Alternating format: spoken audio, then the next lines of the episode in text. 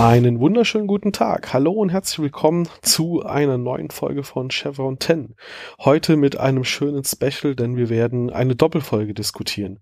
Wir sind natürlich immer ich, Uwe, und mit mir hier ist Stefanie. Hallo. Und natürlich der Pascal. Hallo.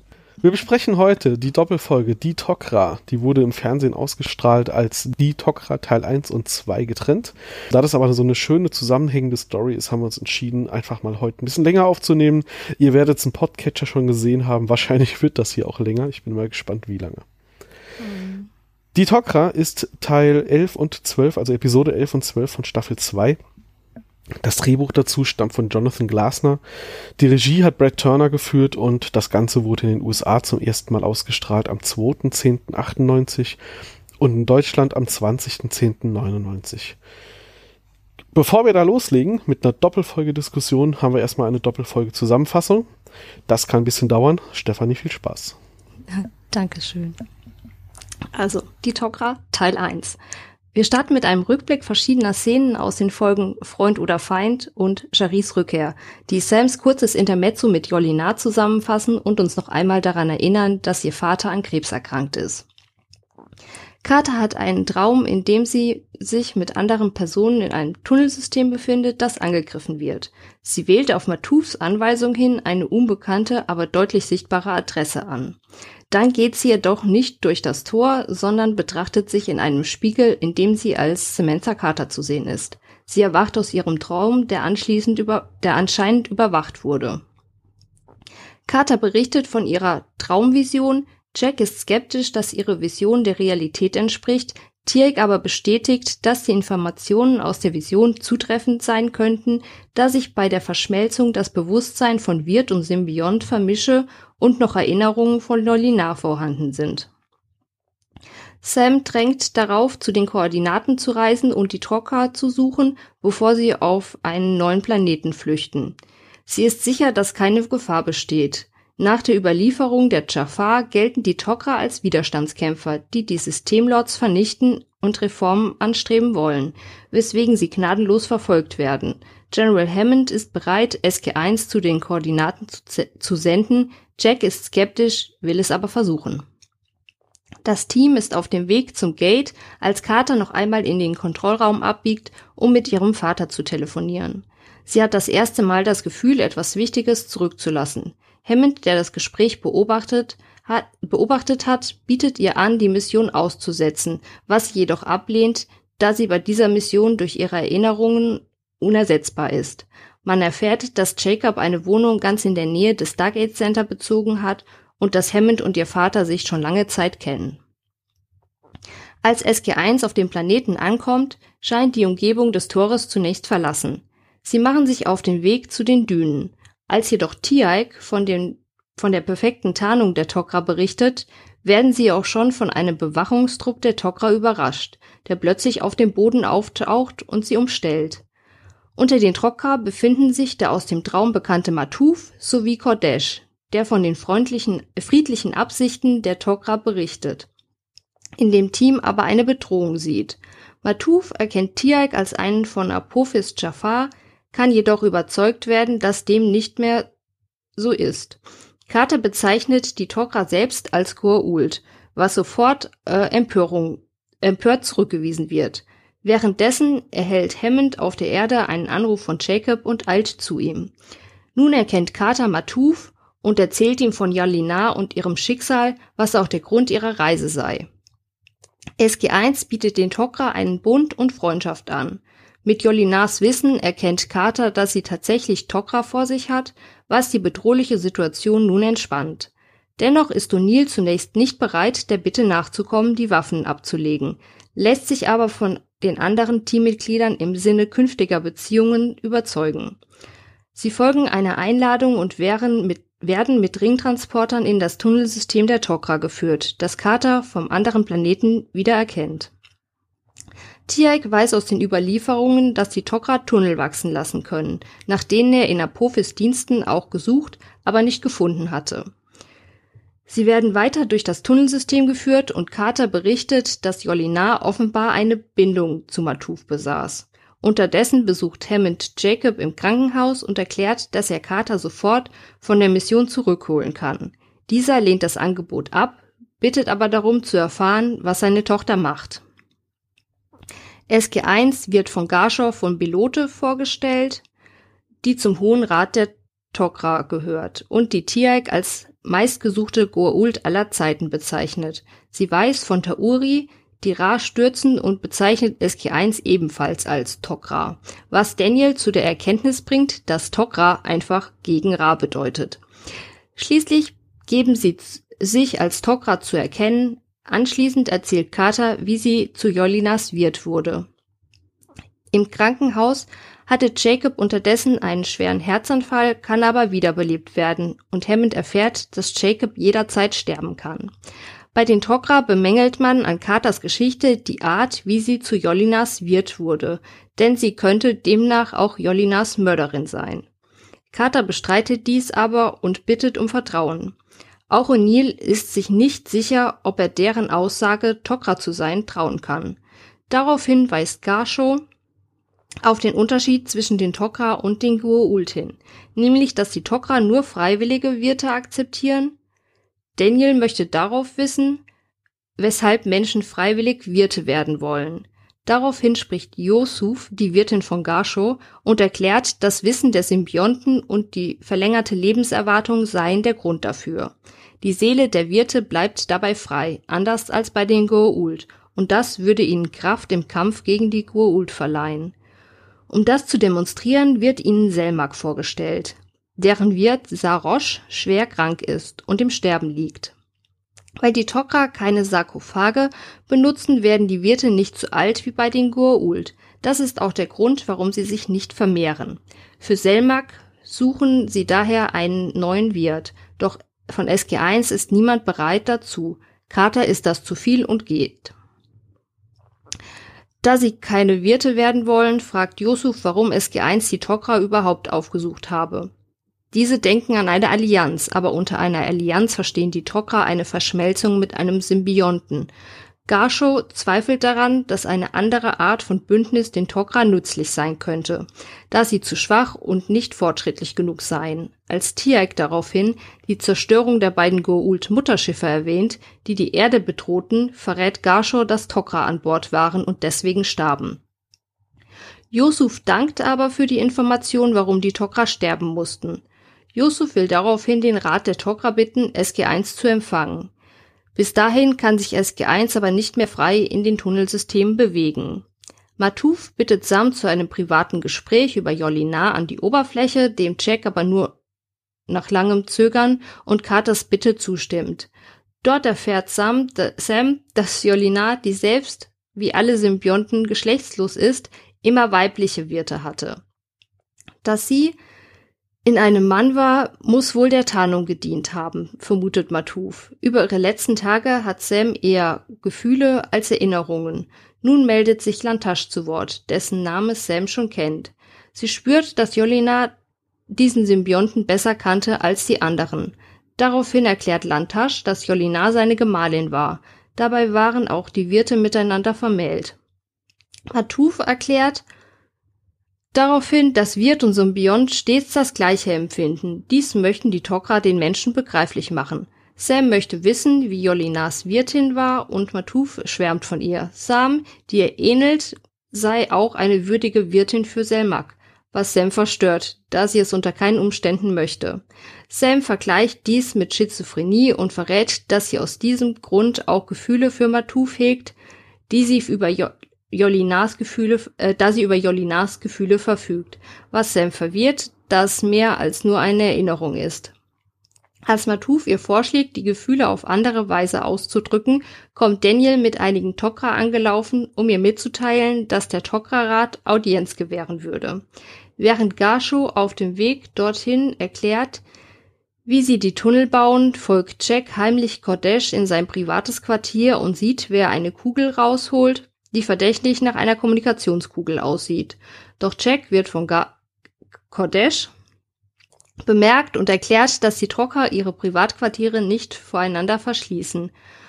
Daraufhin geht er zurück zur Führung. Als er wieder zum Team stößt, können sie sehen, wie, die, wie ein Tunnelsystem errichtet wird. Sie kommen in den extra für sie errichteten Raum des Tokra-Rates, erschaffen durch beschleunigtes Kristallwachstum. Dann trifft der Rat ein, der das Angebot der Menschen einer Allianz mit ihnen geprüft hat und nun ihre Beweggründe erläutert. Man befürchtet, dass die Goa'uld die Menschen unwissentlich benutzen könnten, um die Tok'ra aufzuspüren. Deshalb benötigen sie gute Gründe, um dieses Risiko einzugehen.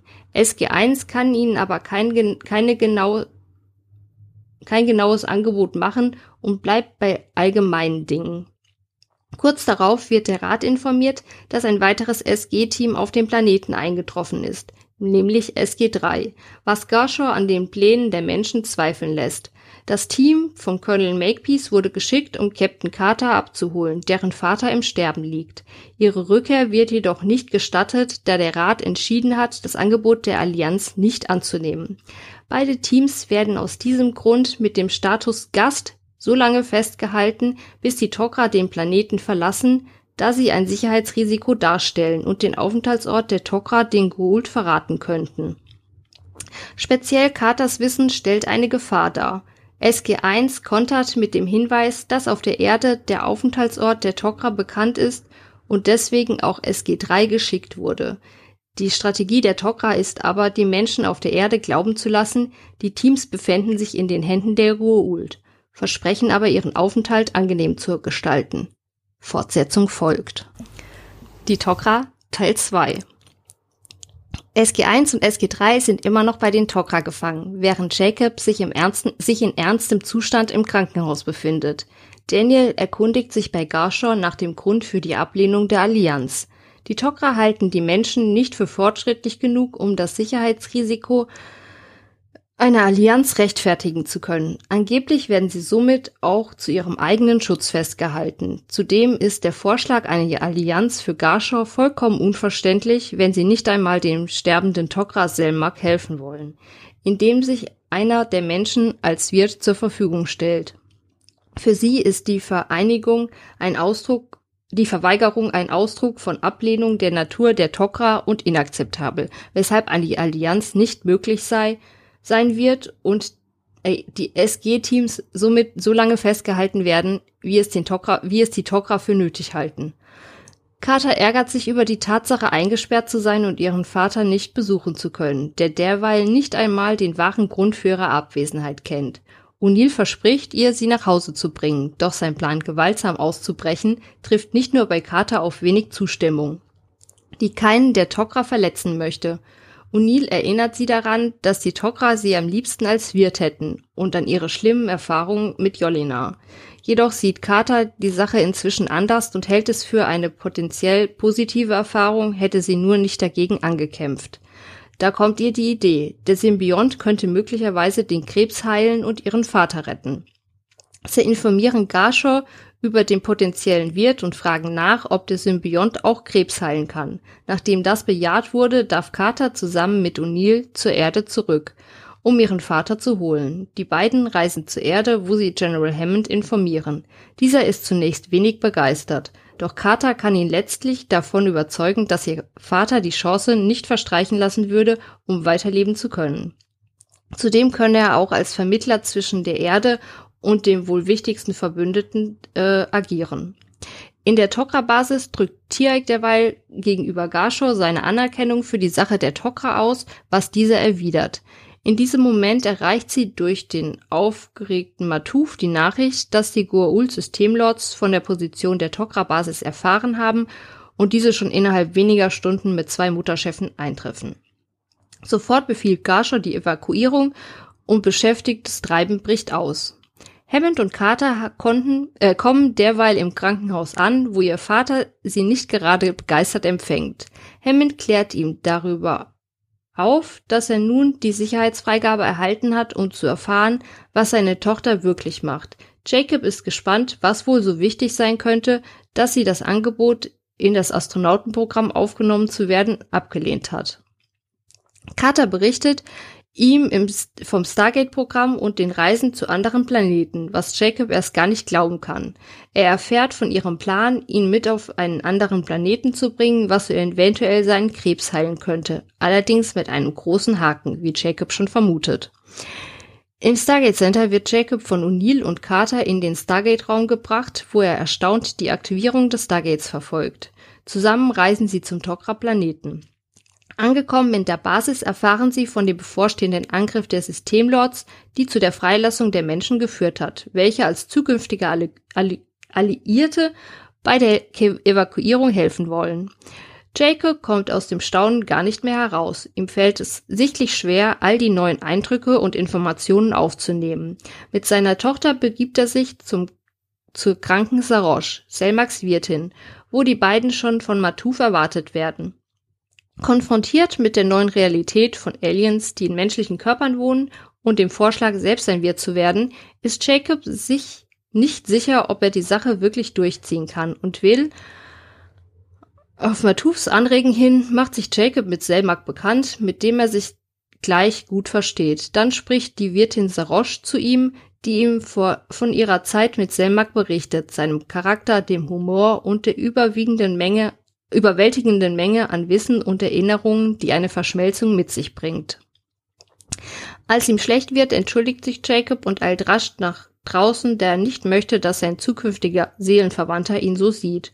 Für ihn steht nun die Entscheidung fest, gegenüber seiner besorgten Tochter stellt er klar, dass die einzige Alternative, der Tod, für ihn nicht akzeptabel ist.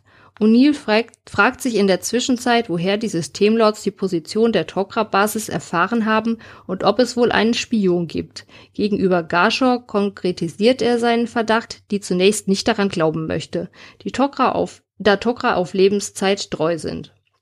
Als sie jedoch erfährt, dass Kodesh angeblich ein Langstreckenkommunikationsgerät besitzt, welches die Tok'ra aufgrund der, des unsicheren Systems nicht benutzen, wird sie hellhörig und befiehlt, nach Kodesh zu suchen. Sie entdecken diesen schließlich in einem sich gerade auflösenden Tunnel. Durch seine Mitschuld am Verrat und in der Überzeugung, es nicht mehr verdient zu haben, ein Tok'ra zu sein, begeht er unter den entsetzten Blicken von Garshor und O'Neill Selbstmord, indem er sich vom sich schließenden Tunnel begraben lässt. Unterdessen stimmt Jacob einer Verschmelzung mit Selmak zu, dieser möchte ihn jedoch zunächst befragen, um herauszufinden, ob er ihn überhaupt leiden kann, bevor er möglicherweise die nächsten hundert oder mehr Jahre mit ihm verbringt. Auf die Frage hin, ob Jacob wohl ein guter Mensch sei, antwortet dieser pragmatisch. Sowohl der Tok'ra als auch er werden sterben, wenn sie die Sache nicht durchziehen. Was mache es also aus? Selmak entscheidet sich, Jacob zu mögen, macht ihm aber auch klar, dass es nach der Verschmelzung kein Zurück gibt, da sonst beide sterben würden, und dass zudem die Verschmelzung aufgrund der Schwäche von Selmak und der schweren Krankheit Jacobs möglicherweise überhaupt nicht funktionieren könnte. Jacob erbittet ein kurzes Gespräch mit seiner Tochter. Er versichert ihr, wie stolz er auf sie ist und war, selbst als er noch nicht von ihrer tatsächlichen Arbeit wusste. Derweil dankt Garshaw O'Neill für die Aufdeckung des Spions, was großen Schaden von den Tok'ra abgewendet hat. Jedoch hält sie immer noch eine Allianz für nicht möglich, wobei Daniel einwirft, dass auch andere wie Jacob möglicherweise die Chance nutzen würden und so den Tok'ra als Wirt dienen könnten. O'Neill stimmt zu und dieses Argument überzeugt nun auch Garshaw. Jacob liegt inzwischen neben Sarosh bzw. Selmak, die nach letzten Instruktionen anschließend bittet, ihn, sie, bittet sie ihn zu, sie zu küssen, was Jacob erst für einen Scherz hält, es dann aber doch macht. Während die beiden sich näher kommen, tritt der Symbiont aus Saroshs offenem Mund aus und in Jacobs ein. Selmak, jetzt in Jacob, verabschiedet sich von Sarosh, bevor diese das Bewusstsein verliert. Da erreicht Matuf und Carter die Nachricht, dass die Goa'uld ihren Angriff beginnen und die letzten Tunnel zerstört werden sollen. Doch Jacob und Selmak sind noch zu krank und können nicht bewegt werden. Auf dem Gang erkennt O'Neill zufällig die Schatulle mit dem Langstreckenkommunikationsgerät in der Hand einer Frau, die er verfolgt und schließlich stellt. Garshaw vermutet zunächst, dass es sich möglicherweise um einen zweiten Spion handeln könnte, doch es stellt sich heraus, dass Kodesh nur den Wirt gewechselt hat. Garshaw ist erschüttert über den Verrat und befiehlt den Symbionten aus dem unschuldigen Wirt zu entfernen. Zudem bedankt sie sich bei O'Neill mit Wangenküssen und ist stolz, ihn als Freund zu haben. Die Gua'uld beginnen derweil ihren Angriff. Fast alle Tok'ra-Tunnel sind vernichtet, doch Jacob muss ruhig liegen bleiben, bis Selmak ihn geheilt hat. Währenddessen retten sich die verbliebenen Tok'ra nach und nach auf einen anderen Planeten. Carter besteht jedoch darauf, bei ihrem Vater zu bleiben und Matuf beteuert, dass auch er bleiben und seine Gefangennahme durch die Goa'uld verhindern wird. Notfalls wird er sich und die anderen von den auflösenden Tunnel vernichten lassen. Trotz der Wichtigkeit der Erinnerungen und des Wissens der drei zurückgebliebenen, sowohl von Matuf und Selmak als auch von Jolinas Erinnerungen in Sam, wird ihm wird ihrem gewagten Vorhaben schließlich von allen Beteiligten zugestimmt. Der Rest von SG1 kehrt begleitet von Garshore unter Beschuss auf die Erde zurück wo sie ungeduldig auf eine Rückkehr ihrer Freunde warten. Schließlich wacht Selmak auf und erkundigt sich beim erleichterten Matuf, ob sie nicht langsam fliehen sollten.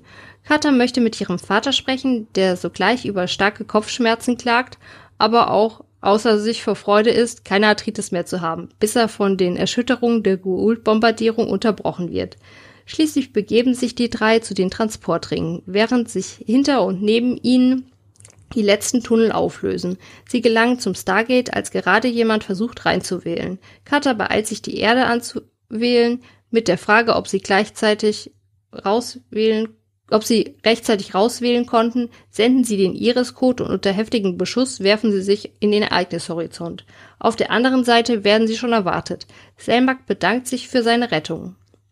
Hammond erkundigt sich misstrauisch nach Jacob, der ihm dank seines neuen Wissens sogleich versichert, dass sie die richtigen Verbündeten aufgesucht haben. Aufgrund des Spions könnten die Goa'uld jedoch schon auf dem neuen Planeten warten, weshalb die Tok'ra mit Jacob sofort wieder aufbrechen müssen, um die neue Zuflucht wieder aufzugeben und weiterzuziehen. Matu versichert Carter, sich um Jacob wie um seinen eigenen Vater zu kümmern und Jacob bedankt sich bei ihr für die beste Sache, die ihm die einem alten Soldaten hätte passieren können. Garshaw erhält eine Sagan-Institut-Box, welche die Tok'ra durch das Stargate schicken können, um Kontakt aufzunehmen. Jacob sagt noch, sie sollen sich nicht melden, das würden sie tun. Die drei Tok'ra verschwinden durch das Stargate und lassen die nachdenkliche Carter zurück. Ende. Wow, danke dir. Bitte. Ja, Do Doppelfolgenzusammenfassung ist natürlich fies. Ja, die nächste ja. Doppelfolge darf einer von euch machen. Das ist okay. Das ist völlig in Ordnung.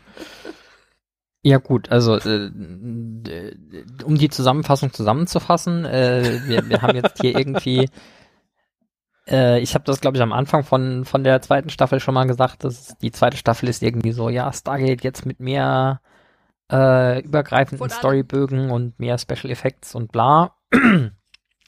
Und äh, diese Folge ist dann so, dass ich glaube, das ist auch so der der der Staffelmittelpunkt, ne?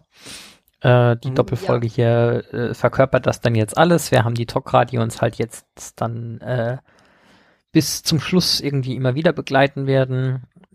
Wir haben Jacob Carter als als neuen, als endgültig Teil der der wieder auftretenden Charaktere. Wir haben coole neue Drehorte mit der Wüste. Und lauter so Krams. Also hier ist wirklich super, super, super viel, was einfach hier passiert. Da das hinten sind Dünen, Wald. als ob ja. sie sich nicht schon in Dünen befinden würden. Aber es ist kein Wald, das muss man schon mal hervorheben. ja, und es ist anderer Sand als auf Abydos. Dunkler. Das schon, ja.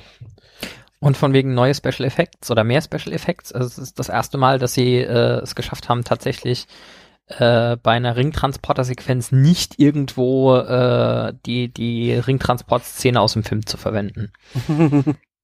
Ja, die Ringtransporter waren auch in diesem Tunnel drin. Das hätte mit dem Filmhintergrund schlecht gepasst. nein, ein Scherz. Ähm, aber. Das wäre denen in Staffel 1 die, noch völlig egal gewesen. Die, die Ringe lösen sich aber wohl auf, äh, oder haben sich ja aufgelöst, als sich der Tunnel aufgelöst hat. Sind die dann wohl mit diesem Kristall verbunden? Gibt es dann einen Kristall, der, der Ringe wachsen in dem, lässt?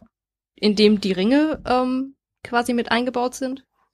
Äh, ja, ich gehe auch davon aus, dass die, äh, dass die halt auch, äh, ich meine, sie, sie haben ja nicht nur Tunnel wachsen lassen, selbst der Tisch im Besprechungsraum ist einfach mit automatisch gewachsen und die Stühle das und warum super sollten. Aus, super unbequem aus. Ja, warum sollten nicht auch Ringtransporter irgendwie da automatisch entstehen können? So passt schon zusammen, finde ich.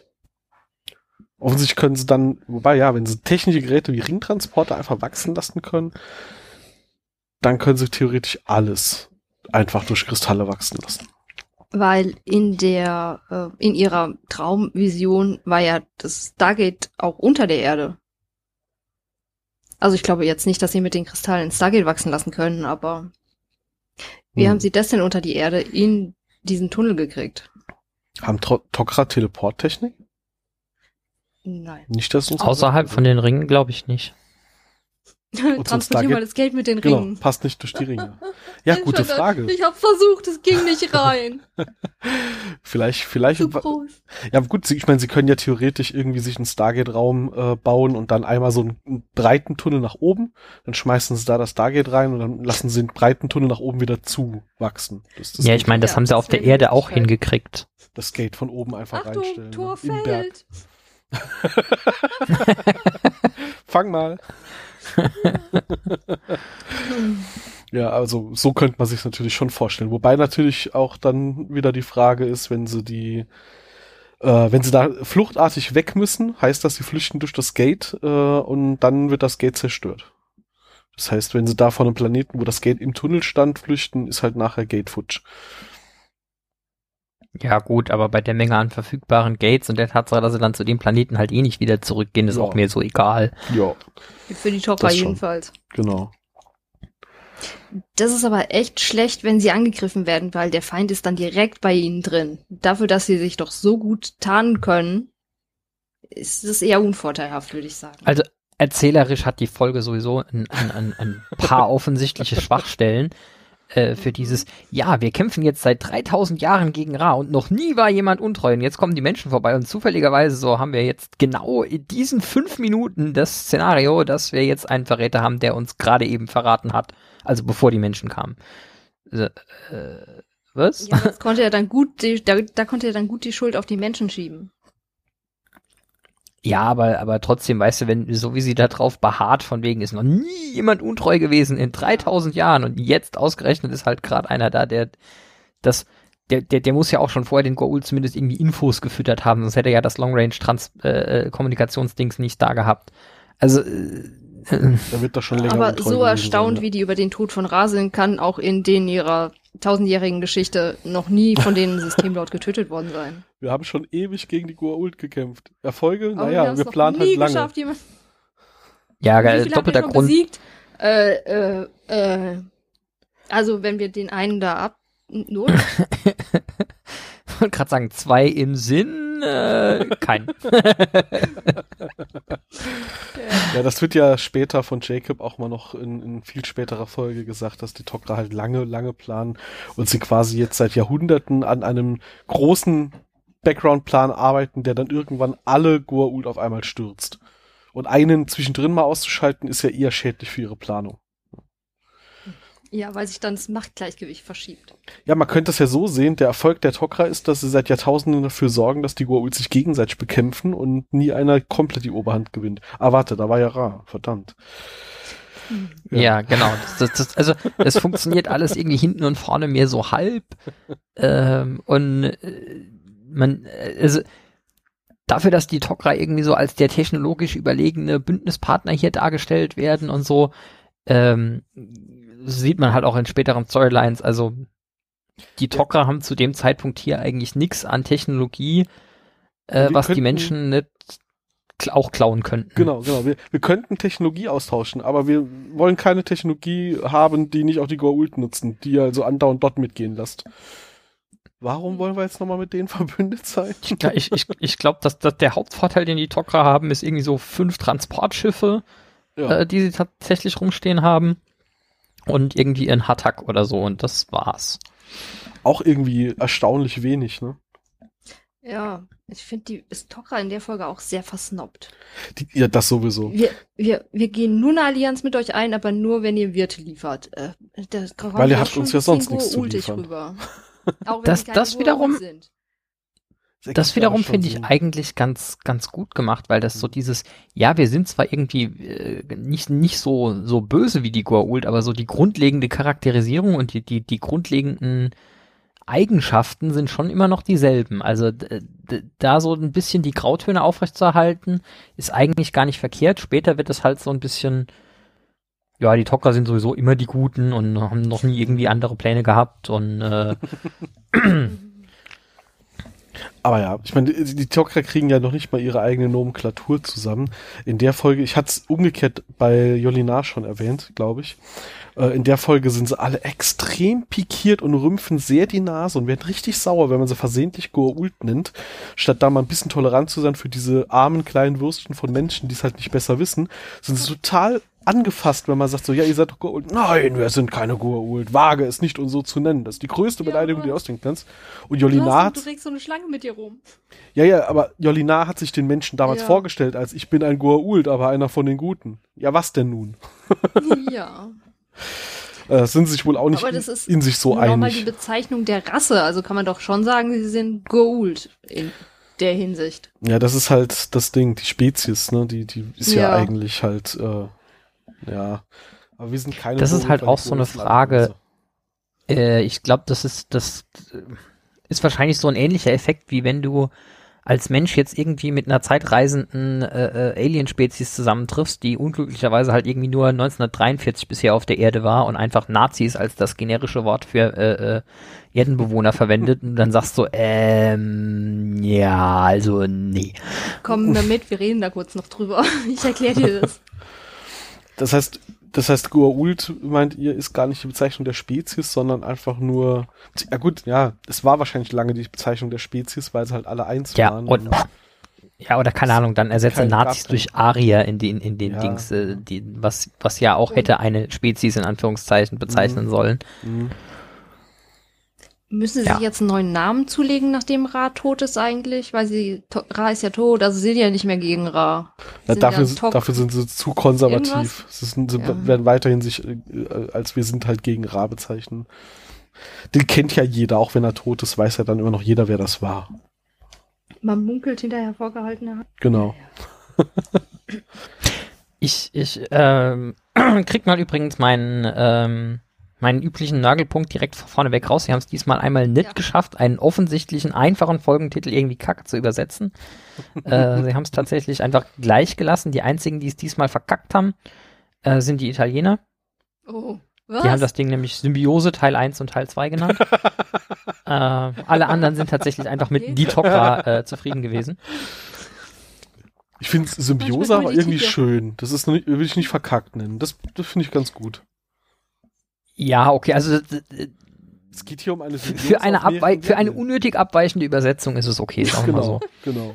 Den Preis gewinnt dieses Mal Italien. es wäre nicht nötig gewesen, aber sie haben wenigstens was Schickes gefunden. Mhm. Und nächstes Mal, Spoiler, kannst du auch nicht meckern. Äh, ja. Das ist richtig. Mhm. Dafür haben sie ein paar andere. Für Uwe, nächste Woche, nächste Woche ist Folge, äh, in zwei Wochen ist Folge Geister. Ah, danke. Spirits. Okay, okay. Als ob ich das wüsste. Ich kenne die Serie nicht gut genug. Oh, ja, dafür bin ich da. Und der Pascal auch. Wir können dir helfen. ähm, ja, also beim Titel haben sie es richtig gemacht. Ich habe so ein paar Stellen aber nochmal gefunden beim Gucken äh, aus der Kategorie wenn du es nur auf Deutsch guckst, fällt dir trotzdem auf, dass da gerade irgendwas komisch ist. Ähm, waren aber jetzt auch keine dramatischen Sachen, waren eher so, also es ist schon Nitpicking, ähm, als Sam ihrem Vater erzählt, ähm, was das Stargate ist, sagt sie im Deutschen nämlich, wir haben ein Stück außerirdische Technologie entdeckt, damit gelangen wir überall hin, ins ganze Weltall. Äh, das kam mir schon sehr weird vor, dass Sam behauptet, sie kommen ins ganze Weltall und im Englischen ist es auch, it can send us to thousands of planets all over the galaxy. Und ich vermute, das hat wieder irgendwas mit äh, war blöd lippensynchron hinzukriegen zu tun. Mhm. Ähm, aber ja, in die ganze Galaxie hätten es doch wahrscheinlich auch unterbekommen. Also das letzte Wort ist Galaxy im Englischen. In die ganze Galaxie hätte schon irgendwie gepasst, wenigstens. Naja. Ähm, ja, genau. Und das zweite, was sie hatten, ähm, das fand ich dann eigentlich sogar noch ein bisschen weirder, weil im Deutschen ähm, äh, als Selmak dann äh, nee, als, als Jacob vor Selmak tritt und dann irgendwie meint, ah ja, das sind diese Aliens, von denen du gesprochen hast, sagt Carter im Deutschen, ähm, ja, ich würde sie nicht Aliens sind, sie sind ähm, ähm, Außerirdische, weil guck mal, von außen sind sie Menschen, nur von innen sind sie halt keine Menschen. Das ist halt so, ja, aber Alien, Außerirdische, was, um was geht's hier? Und im Deutschen, äh, im Englischen sagt sie dann halt an der Stelle, well, I don't know if I'd call them aliens, sort of half alien. Also da ergibt dann die Erklärung dahinter halt auch mehr Sinn. Aber wie gesagt, ist auch wirklich Nitpicking, ist jetzt nichts Dramatisches, ist auch nicht wirklich sinnentstellend groß. Es war nur, ähm, ist mir nochmal aufgefallen, dass es halt manchmal auch wirklich deutsche Synchro-Fails gibt, die, die dir sogar auffallen, wenn du das Original nicht direkt daneben weißt.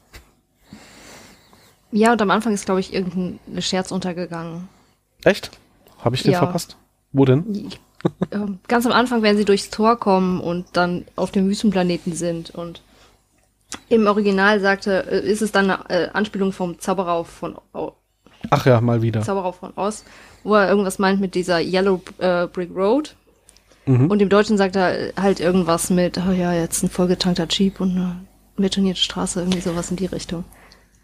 Ja, das ist tatsächlich so ein, so ein Ding, was im Deutschen irgendwie quasi komplett kaputt geht, äh, dass Colonel O'Neill neben seinen, äh, neben seinen üblichen Redewendungen und Klischees, die er so gerne hat, äh, bei jeder Gelegenheit irgendwie den Zauberer von Oz zitiert.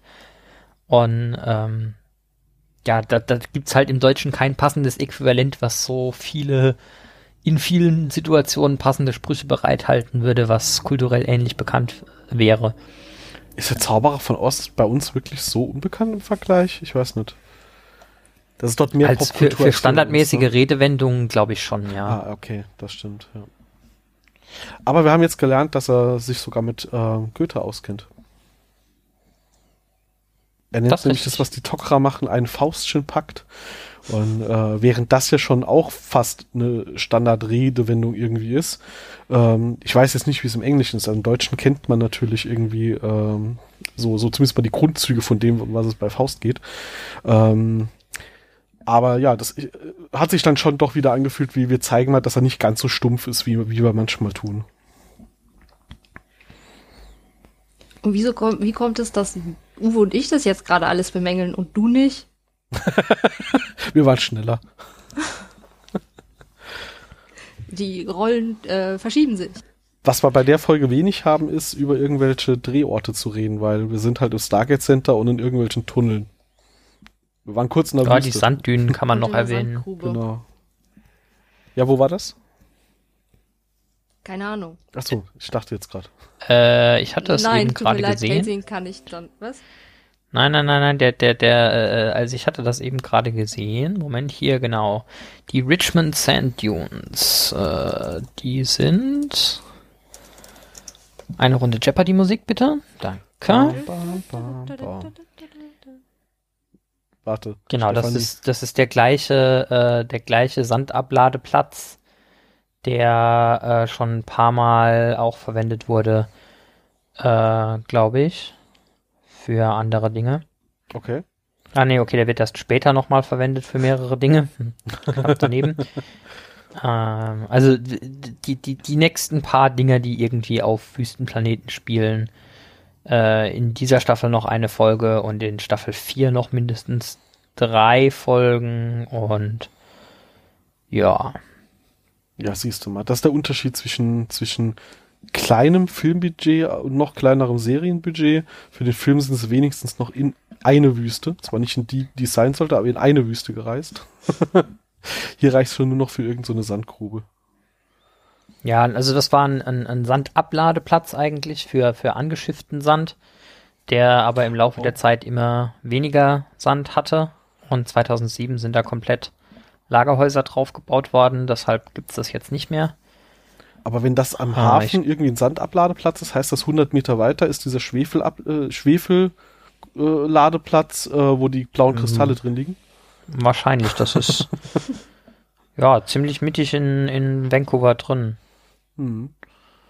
Hier am, am Fraser River, was irgendwie Fraser so der zentrale River. Fluss ist, der da durchgeht. Ja, aber bevor wir jetzt wieder die nächste Folge des Plaza of Nations Infocast aufnehmen, äh, Ja, meine Aussage war ja, über die Location kann man hier gar nicht so viel reden wie das letzte Mal. Ja. Also, wie gesagt, Das die sehen wir noch ein ein paar Mal, Mhm. aber äh, das ist auch gerade alles. Was ich noch sehr, sehr irritierend fand, ähm, jetzt sind die Tok'ra dieser tolle Widerstand, der sich komplett verstecken muss, dauernd irgendwelche verdeckten Spione bei den Goa'uld einschleust seit 3000 Jahren und ähm, sie haben es in 3000 Jahren irgendwie nicht hingekriegt, ein, ein, ein sicheres Kommunikationsmittel irgendwie zu bauen. Also der, der, der Goa'uld-Verräter muss ein, ein offensichtliches äh, Goa'uld-Gerät nehmen, das die Tok'ra nicht verwenden, weil es unsicher ist und hat irgendwie keine passende Tok'ra-Technologie, die benutzt werden kann, um mit den Goa'uld-Kommunikationsdingern zu interfacen oder so. Das ist irgendwie auch so ein bisschen lächerlich. Ja, ich meine, wir reden über denselben Tok'ra, ich hab's da irgendwo stehen, wie heißt der nochmal? Ähm, Kodesh. Kodesh, genau. Äh, der erst sich damit sehen lässt, wie er das Ding benutzt, obwohl offensichtlich ja bekanntermaßen Tok'ra sowas nicht verwenden, steht da in Sicht, ich meine, ja, wir sind die Tok'ra, wir vertrauen uns, wir haben deswegen keine Türen an unseren Apartments, aber er hätte sich an eine Raumecke stellen können. Er steht wirklich in der Nähe der Tür, sichtbar vom Flur aus, dass er dieses blöde Ding benutzt, wird dabei erwischt, sein Wirt stirbt, er flüchtet sich in eine andere Wirtin und läuft dann mit der Schatulle, die eindeutig erkennbar ist, über den Flur und hält die hoch. So Ja, schlau war dieser Verräter so oder so nicht. Wie konnte er auch die, ähm, die, den Gold von dieser anderen Frau töten? Also, Gut, wir wissen jetzt, äh, ah, doch, wir wissen. Ich wollte gerade sagen, wir wissen nicht, ob da noch Menschen rumlaufen, die auf den Wirt warten, aber doch, sonst wäre das ganze Ding mit Selma kein Drama gewesen. Ja, hat wohl irgendwie einen anderen verdrängt.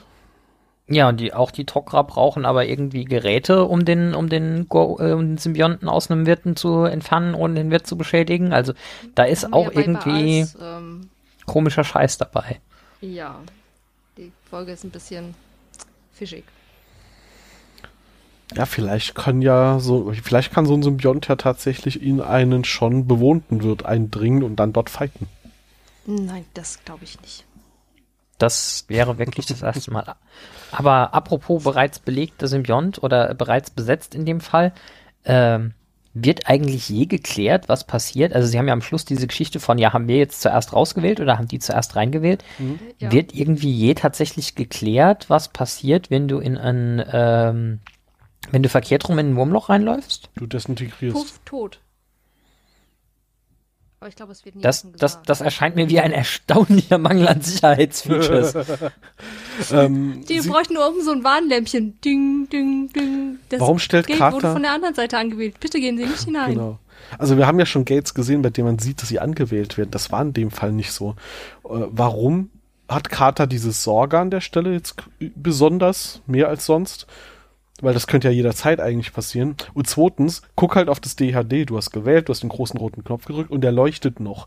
Wenn eigentlich Ja, geht das Licht aus. Du musst da nicht lange Das ist richtig. überlegen. Du siehst es.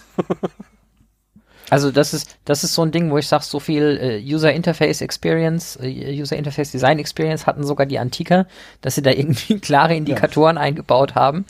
Äh, Das DHD bleibt an und leuchtet, solange die Verbindung offen bleibt. Ja, Wenn genau. sie ausgehend ist. Ja. Ähm, aber das ist auch wieder so ein Ding von, das hat, Aber das ist unser eigenes Problem. das hat von den Showrunnern irgendwie einfach keiner einmal durch, einmal rum durchexerziert mental. Und dann so, ja, viel spannender, Ja. wenn sie jetzt nicht wissen, ob das funktioniert hat oder Genau, nicht. genau. Aber gut, die Frage, also äh, viel spannender finde ich sowieso, als die, also die Frage, wenn du falsch rum durchs Gate gehst, ich glaube, das wird irgendwo schon erwähnt, dass das nicht funktioniert und dass das halt dann dich auflöst oder so. Ich bin aber nicht sicher, wie explizit es gesagt wurde.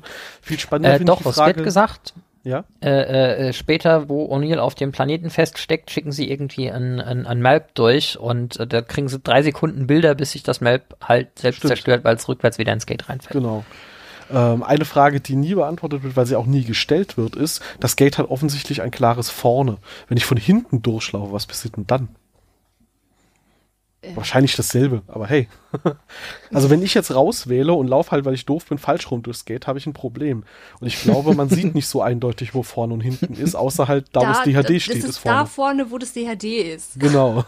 So, wenn da einer das Gate Äh, Oh mein versehentlich Gott, falsch rum wenn dich einer aufstellt. verarscht und das DHD an die falsche Stelle stellt. Oder so, ja. Ich bin, ich Aber, bin ziemlich gut, sicher, dass meistens die. führt ja auch noch eine Rampe auf die richtige Seite. Also man sieht manchmal, äh, wenn sie mit der Kamera drumrum fahren, wenn du von hinten nach vorne durchs Gate guckst, kannst du durchgucken, so semi-transparent. Andersrum nicht, da ist es halt blaue Wasseroberfläche, die, nie, die, die, die nicht durchscheint.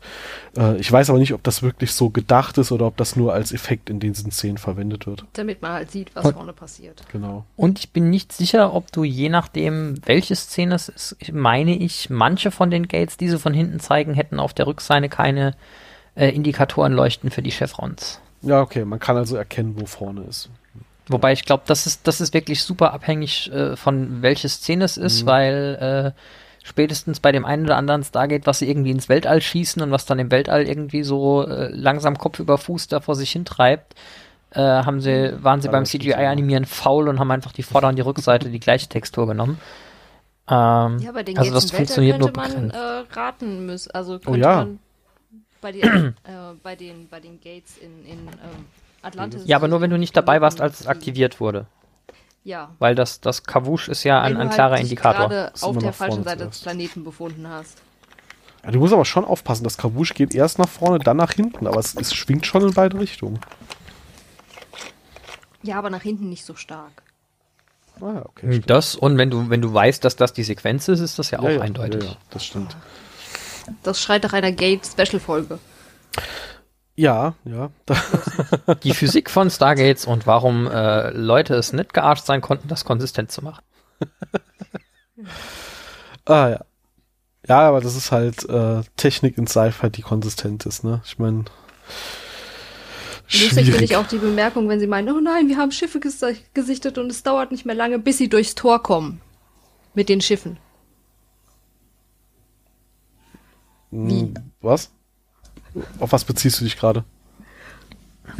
Wenn die, äh, wenn Matuf ganz aufgeregt angelaufen kommt und meint, nein, nein, wir haben, wir haben gesehen, da sind äh, Systemlords, da sind Schiffe, die kommen und greifen uns an. Wir sind in ein paar Stunden da. Und dann kommen sie durchs Tor. Ja, ko koordinierter Angriff. Ich wollte gerade sagen, das ist ja nicht weiter schwierig. Wenn du, ja, wenn du weißt, wo du hin musst, kannst du ja. lustig, wenn, wenn, wenn sie sagen, die, die, die Schiffe sind bald da und so, dann kommen sie durchs Tor. Ja, okay, okay. Achso, ja. ja, okay. Einfach von der Satzstellung. die Schiffe, es klingt dann nämlich so, als würde er sagen, oh nein, die Schiffe kommen durchs Tor. Ja, ja. Ist, also wir wissen, dass so ein kleines Transportschiff da durchs Tor passt. Ja, was? Knapp kein Goa'uld-Transportschiff. Transportschiff. Nur ein Paddle Das sind nur diese runden Schiffe, mit dem Hammond einmal fliegen darf. Mm, ich bin relativ, mhm. boah, ich bin relativ sicher, dass ein kleiner Go-Ul-Transporter, das, das, das, gab doch mal eine Folge, wo das das Thema war. Kann man damit durchs Gate fliegen? Äh, ja, da, es gibt irgendwie eine speziell angepasste Variante von einem Todesgleiter. Die gibt es aber nur exakt so. einmal als experimentelles Dings, was Tiereck ah. dann fliegen darf. Die Flügel so nach unten geklappt. Das sieht aus wie so ein Ring, der außen rum ist. Und mit dem darf Hemd. Stimmt, das war das. Oh je. Äh, da kommen wir ja noch hin. Mhm. Dauert noch ein Weilchen. Ja. Eins meiner Lieblingsthemen schon in früheren Folgen war ja sowas wie, wie vergeht Zeit auf den verschiedenen Planeten? Und mhm. ist da eigentlich immer überall Tag, weil die immer, immer bei Tag ankommen, glücklicherweise, außer sie wollen absichtlich bei Nacht anreisen. Ähm, Garshow. Oh mein Gott, den ihr Biorhythmus muss total für den Arsch sein. Ja, das stimmt. mein ähm, Beileid. Mein Biorhythmus war 13 Jahre lang für den Arsch. Ich weiß, wie das Ding geht auf die Frage äh, Selmax Wirtin, ähm, wie alt sie denn ist, antwortet Garschow, in wenigen Tagen wird sie 203 eurer Jahre alt sein. Also, die weiß also, wie auf der Erde die Zeit abläuft. Das ist doch auch schon mal spannend. Also noch viel spannender, wenn es 203 Jahre sind und sie sagt, in wenigen Tagen weiß sie sogar, was auf der Erde Schaltjahre sind und was nicht. Ja, stimmt. So. Oder sie hat von vornherein irgendwie durch 365,25 geteilt. So, ja, wir wissen, dass ihr Geburtstag in eurer Zeitrechnung in, in, übermorgen ist. So. ja, also sie, sie, weiß sogar sehr exakt, wie die Zeitrechnung auf der Erde funktioniert und kann das im, gut, im Kopf rechnen. Sie sind halt schlau, die, die Tok'ra. Ah, so, ein, so ein Tok'ra hat einen eingebauten biologischen numerischen Koprozessor. Jaffa, also, also ist das dasselbe, was Tiak auch hat, meinst du? Ja, im Wesentlichen. Ja, das fand ich dann nochmal sehr witzig, dass sie bisher gefühlt fünf Sätze gewechselt haben, aber so Dinge, so Details, die sind schon ausgetauscht worden. Und das hat man, hat man sich gegenseitig schon beigebracht, wie Zeit gerechnet wird. Ich meine, für die Tok'ra müsste ja die Erde genauso wie für die Goa'uld ein lange verschollener Ort gewesen sein. Oder die Tok'ra haben auch die Menschen infiltriert, äh, wer, wer weiß. Das, da, da muss ich dir jetzt kurz widersprechen, weil wenn ich mich jetzt nicht komplett irre, geht unser 300, äh, geht zumindest die Tatsache, dass wir 365 Tage im Jahr haben, äh, das wussten schon die Babylonier und dass damals die Goa'uld noch auf der Erde waren. Oh ja. Das äh, wissen wir eigentlich. Das heißt, es könnte einfach im genetischen Gedächtnis noch da sein von, äh, wir wissen, wie auf der Erde die Zeitrechnung ist. Jo. Hm. Hm? Ja, okay. Äh, wenn, wenn die Tok'ra schon seit Jahrtausenden unterwegs sind, heißt das ja auch, dass die Urmutter der Tok'ra so alt ist, ne? Und Ja. dann quasi dabei gewesen sein könnte. Okay, das, das stimmt. Kalenderrecht, Kalenderaufteilung so hat sich geändert über die Zeit, aber so das Grundkonzept von Tagen und wie viele Tage ein Jahr hat, äh, hat sich ja nicht signifikant geändert seitdem. Hm? Und den Kalender, den wir heute benutzen, haben wir ja eh erst so seit den Römern mit Julius Caesar so ein bisschen eingeführt. Ja. Also, das meine ich ja. Also die ge- genaue Datumsangaben, wie Monate aufgeteilt sind und sonst was, ist aber Mhm. ja zum Glück irrelevant, um sagen zu können, ja, ich weiß halt, wie, wie viele, wie viele Erdrunden eine Sonnenrunde auf der Erde hat. Das weiß man ja dann trotzdem. Und wie lang das ungefähr ist und so weiter. Ja. Aber ja, wär, äh, wäre auch mal irgendwie noch eine spannende Frage für einen Exkurs. Weiß ich, ist meine Astrophysik jetzt gerade auch beschränkt, ob irgendwie so die, die Rotationsperiode von Planeten im Wesentlichen an, an ihrer Größe hängt. Weil dann könntest du argumentieren, Stargates stehen ja im Großteil nur auf Planeten, die irgendwie für menschliche oder antike Besiedlungen geeignet sind und damit ungefähr ein G Schwerkraft haben. Äh, Und dann kämst du unter Umständen dabei raus, dass alle Planeten, die eine Masse haben, die für ein G langt, vielleicht, keine Ahnung, wie gesagt, da verlässt mich meine Astrophysik, äh, zufälligerweise alle ungefähr eine ähnliche Rotationsperiode haben. Ähm, nein, haben sie nicht. Also Okay. fängt schon damit an, dass auf der Erde, ähm, ich habe es irgendwann mal äh, einen schönen Vergleich gesehen, so hätten wir den Mond nicht, wäre die Rotationsgeschwindigkeit ähm, der Erde so, dass irgendwie ein Tag nur wenige Stunden, also heutige, unsere Zeitrechnung stundenlang ist. Ähm, und ähm, vor so und so viel, schieß mich tot, tausend Jahren, hat die Erde auch noch 400 Tage gehabt äh, im Jahr, weil sie sich viel schneller gedreht hat. Und äh, sie wurde gerade durch den Mond halt so sehr abgebremst, dass wenn wir den Mond nicht hätten, Leben auf der Erde nicht möglich wäre, weil der Tag-Nachtwechsel viel zu schnell wäre. Also so Dinge beeinflussen das schon, also dass wir einen Mond haben, beeinflusst das schon so sehr, dass sich, äh, wenn wir die Startrotation auf anderen Planeten ohne Mond ähnlich ist, die Frage ist, warum die überhaupt bewohnbar sind. Aber ja, Okay. das, äh, Dann, Dann war das unser, dann war das unser äh, äh, zweiwöchentlicher Wissenschaftsexkurs äh, für heute. Vielen Dank. Der wäre auch abgehakt. fa fa falls Steht jemand das, auf unserer Liste? Genau. Falls jemand das mehr im Detail erklären kann, gerne her damit. Äh, können wir gerne als Audio reinschneiden oder vorlesen, wenn es schriftlich kommt. werden. Zum Mond hat jetzt auch Roland Emmerich einen neuen Film. Ich habe was von einer neuen Serie von den Machern mitgekriegt, aber vom Film nicht. Doch, der kommt am 10. Februar reis, äh, raus, Oh. heißt Moonfall. Aber der kommt der Mond näher zu uns. Ah ja, Der okay. stürzt quasi auf die Erde. Ja, so uns, grob. uns fällt also der Himmel auf den Kopf. Äh, Ja. ja. Wir brauchen dringend ganz viele Hinkelsteine. Oder Helme. Oder beides. Oder beid, nee, beides ist auf jeden Fall gut. Mhm.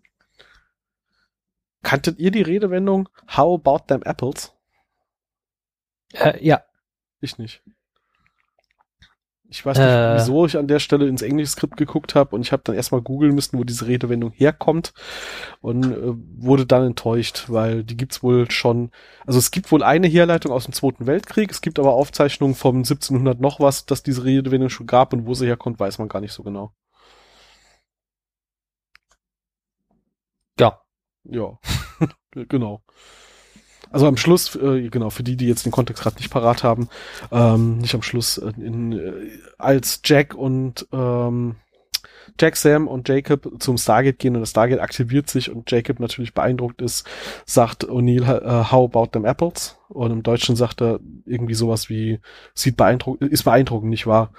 Und ich musste dann doch mal nachgoogeln, was diese Redewendung genau bedeutet und wo sie herkommt. Und die Bedeutung ist ungefähr so beeindruckend nicht. Ähm, aber leider, äh, genau, die Herkunft hätte hätte ich jetzt spannend, spannend gefunden. Ja, hat, hat auch noch so ein bisschen so einen sarkastischen Unterton. Also die, die eine Herleitung, die ich jetzt spontan äh, online gefunden habe, weil du jetzt gerade schon gesagt hast, du musst das nachgucken, Mhm. äh, ist tatsächlich äh, aus dem Zweiten Weltkrieg, Mhm. äh, weil die die Anti-Panzergranate der Alliierten ein, äh, ein den Spitznamen kandierter Apfel hatte, Mhm. weil sie aussah wie äh, so ein ja, Klumpen an einem Stock.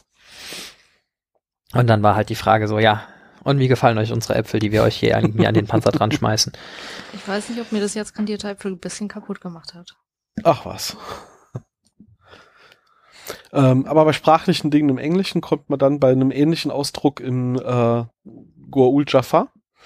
Äh, wir lernen nämlich, dass Tirk, ähm, wenn er sehr beeindruckt ist von etwas, Kelno Kelnokin sagt.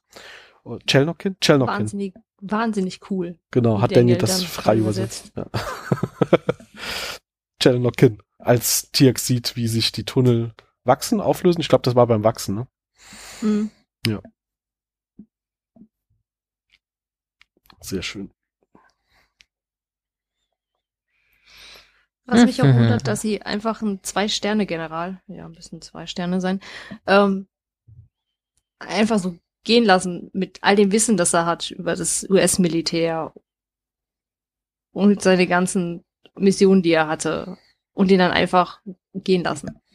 Ja, aber Sam hat doch gesagt, das sind die Tok'ra, das sind keine Gold, denen kann man vertrauen. mhm. Wenn, wenn Sam das sagt, dann, dann wird Hammond da, äh, was soll Hammond da schon dagegen sagen noch?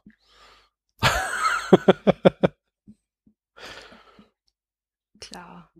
Ja, also ich meine, dass sie den überhaupt einweihen, okay, geschenkt, äh, er stirbt eh bald oder so, aber wie du sagst, ihn dann gehen zu lassen und so weiter, also ja, da, da setzen sie am Schluss doch sehr viel Vertrauen in die Tok'ra rein schon. Dafür, dass sie bisher mit irgendwelchen Leuten, die mit weirder Stimme bei leuchtenden Augen gesprochen haben, eher schlechte Erfahrungen gemacht haben. Ja, ich finde, die Tok'ra verhalten sich, ähm, weißt du, am Anfang sind sie super offen und ja hier und da, da erklären sie das und dann erklären sie das und dann erklären sie das. Und dann wollen sie unbedingt einen Wirt. Mhm. Und dann sagen sie, ja, äh, nee, ähm, wir können euch aber jetzt nicht gehen lassen, wo ihr ja so angewidert seid, das äh, Wirt zu werden. Mhm. Ähm, und dann regen die sich voll auf, dass sie nicht gehen dürfen, aber ganz ehrlich, wir hätten doch genauso gehandelt. Ja klar, als ob die jemand anderen gehen lassen würden, der halt ins, ins Stargate Center reinmarschiert ist und potenziell ein Feind sein könnte, ne? Ja. Aber das hatten wir, glaube ich, auch schon mal. Äh, SG1 marschiert halt einfach irgendwo rum auf fremden Planeten und ist dann immer total schockiert, wenn dann plötzlich dort Regeln gelten, äh, an die sie sich halten sollen. Ja. So, hallo, wir sind von der Erde, lasst uns mal rein. Ah, hier drin äh, dürfen wir nicht mal raus. Ja, das, äh, das haben wir nicht gewusst. Also gilt die Regel nicht für uns, oder? Ja. Ja. Genauso wie sie so schockiert sind, dass sie ihre Waffen abgeben müssen. Ich meine, die hätten ähm, äh, im Stargate Center doch auch gesagt, bitte legt eure Waffen ab. Ja, ja. Aber mit den Tok'ra und den haben wir jetzt quasi die ersten Alliierten oder die ersten Verbündeten gefunden, die richtig im Kampf liegen mit den Goa'uld. Mhm, ja, das ich meine, die Nox interessiert's ja nicht wirklich. Die Asgard gucken böse und sagen, wir haben ein Auge auf euch, wie ihr stellt Scheiß, äh, wie ihr baut Scheiße. Mhm. Und die Tolane halten sich ja auch raus. Ja, es ist jetzt so das erste Mal, dass diese zentrale Story von wir wollen irgendwie die Goa'uld besiegen tatsächlich ein bisschen vorangeht. Ich meine, das, das Staffel 1 Finale zählt nicht so richtig wirklich. Äh, Gut, wir haben jetzt zwei äh, Hattacks zerlegt, aber auch mit mehr Glück als Verstand und weil wir irgendwie äh, zwei Leute irgendwie ähm, in, innen drin hatten, die uns geholfen haben oder so. Aber hier tut sich mal irgendwie an der übergreifenden Story was und man sieht mal so ein, ein bisschen Licht am Ende des Tunnels, in diesem Fall ziemlich wortwörtlich, insbesondere wenn man drin stehen bleibt. Ähm, ja, Und es fällt ihnen hier sogar noch auf die Füße so beinahe, dass sie die Hattacks zerstört haben, äh, weil wohl auch ähm, Tok'ra an Bord war. Jetzt habe ich das Wort Tok'ra gesucht.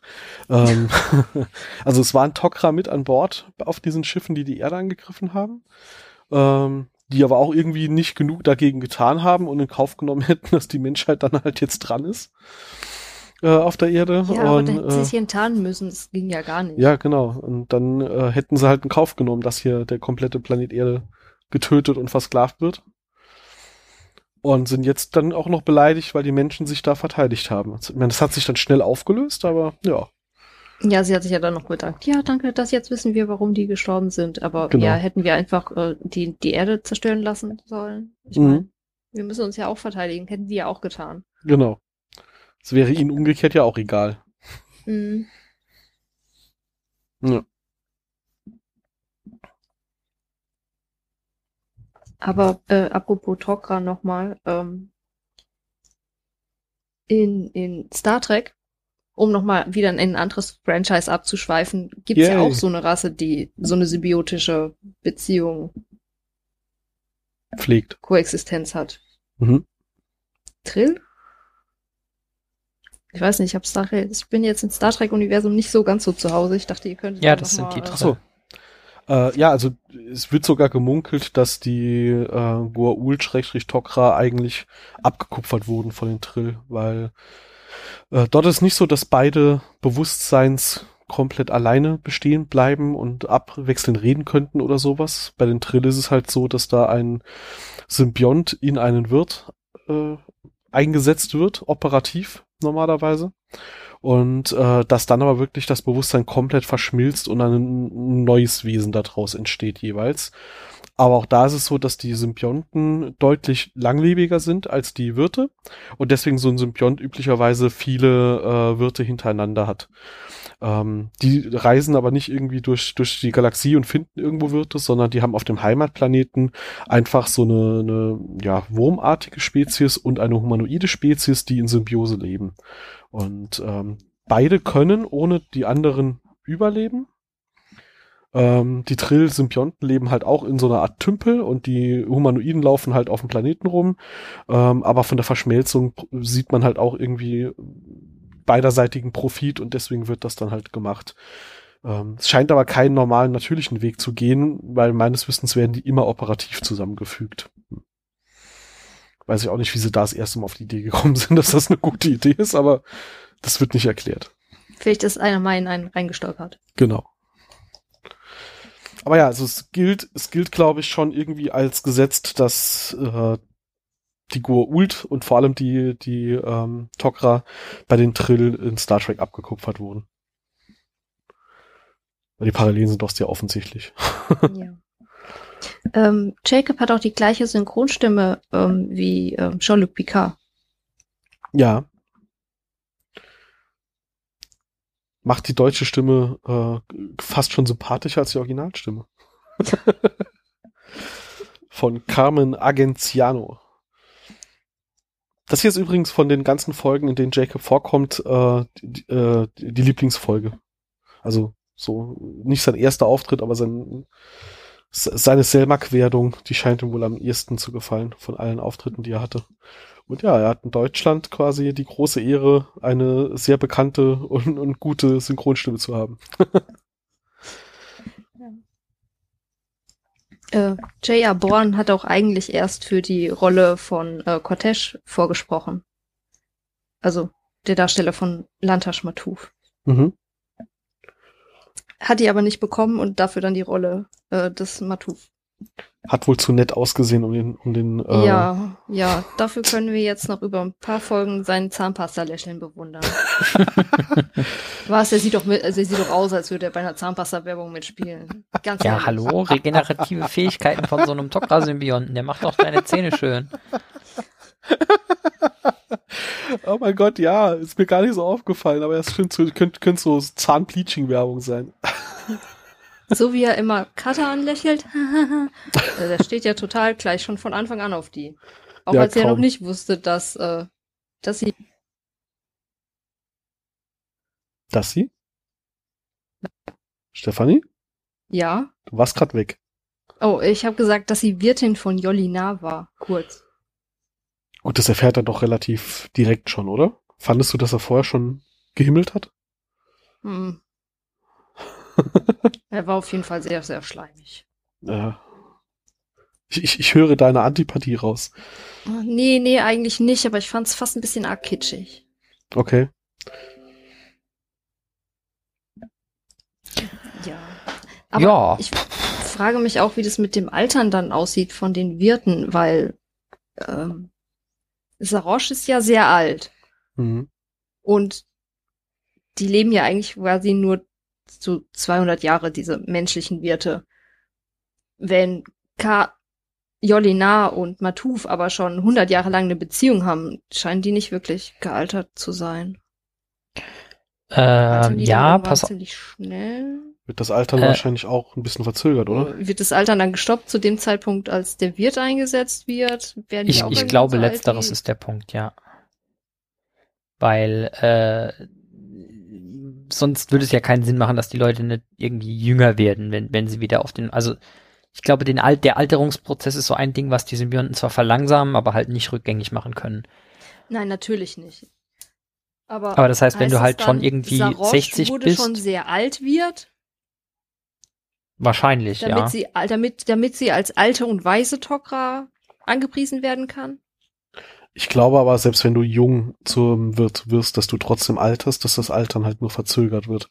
Also, dass du halt so eine Lebenserwartung von 80, 90 Jahren halt auf 200 noch was Jahre streckst und dann halt auch einfach länger dauert, bis du alt aussiehst. So hätte ich das jetzt eher interpretiert. Und dass die Sarkophage das halt ähm, quasi fast stoppen und die biologischen Eigenschaften der Symbionten das halt nur hart verlangsamen, weil irgendwelche Alterungsprozesse durch Schäden in allen Formen halt ähm, gekontert werden. Also ich glaube nicht, dass das wirklich, also ja, wenn du schon alt bist, werden sie das nicht zurückrollen können, aber ich glaube auch nicht, dass, äh, ähm, dass Matuf jetzt halt immer so jung aussehen wird und dann nur irgendwann tot ist, weil er alt war.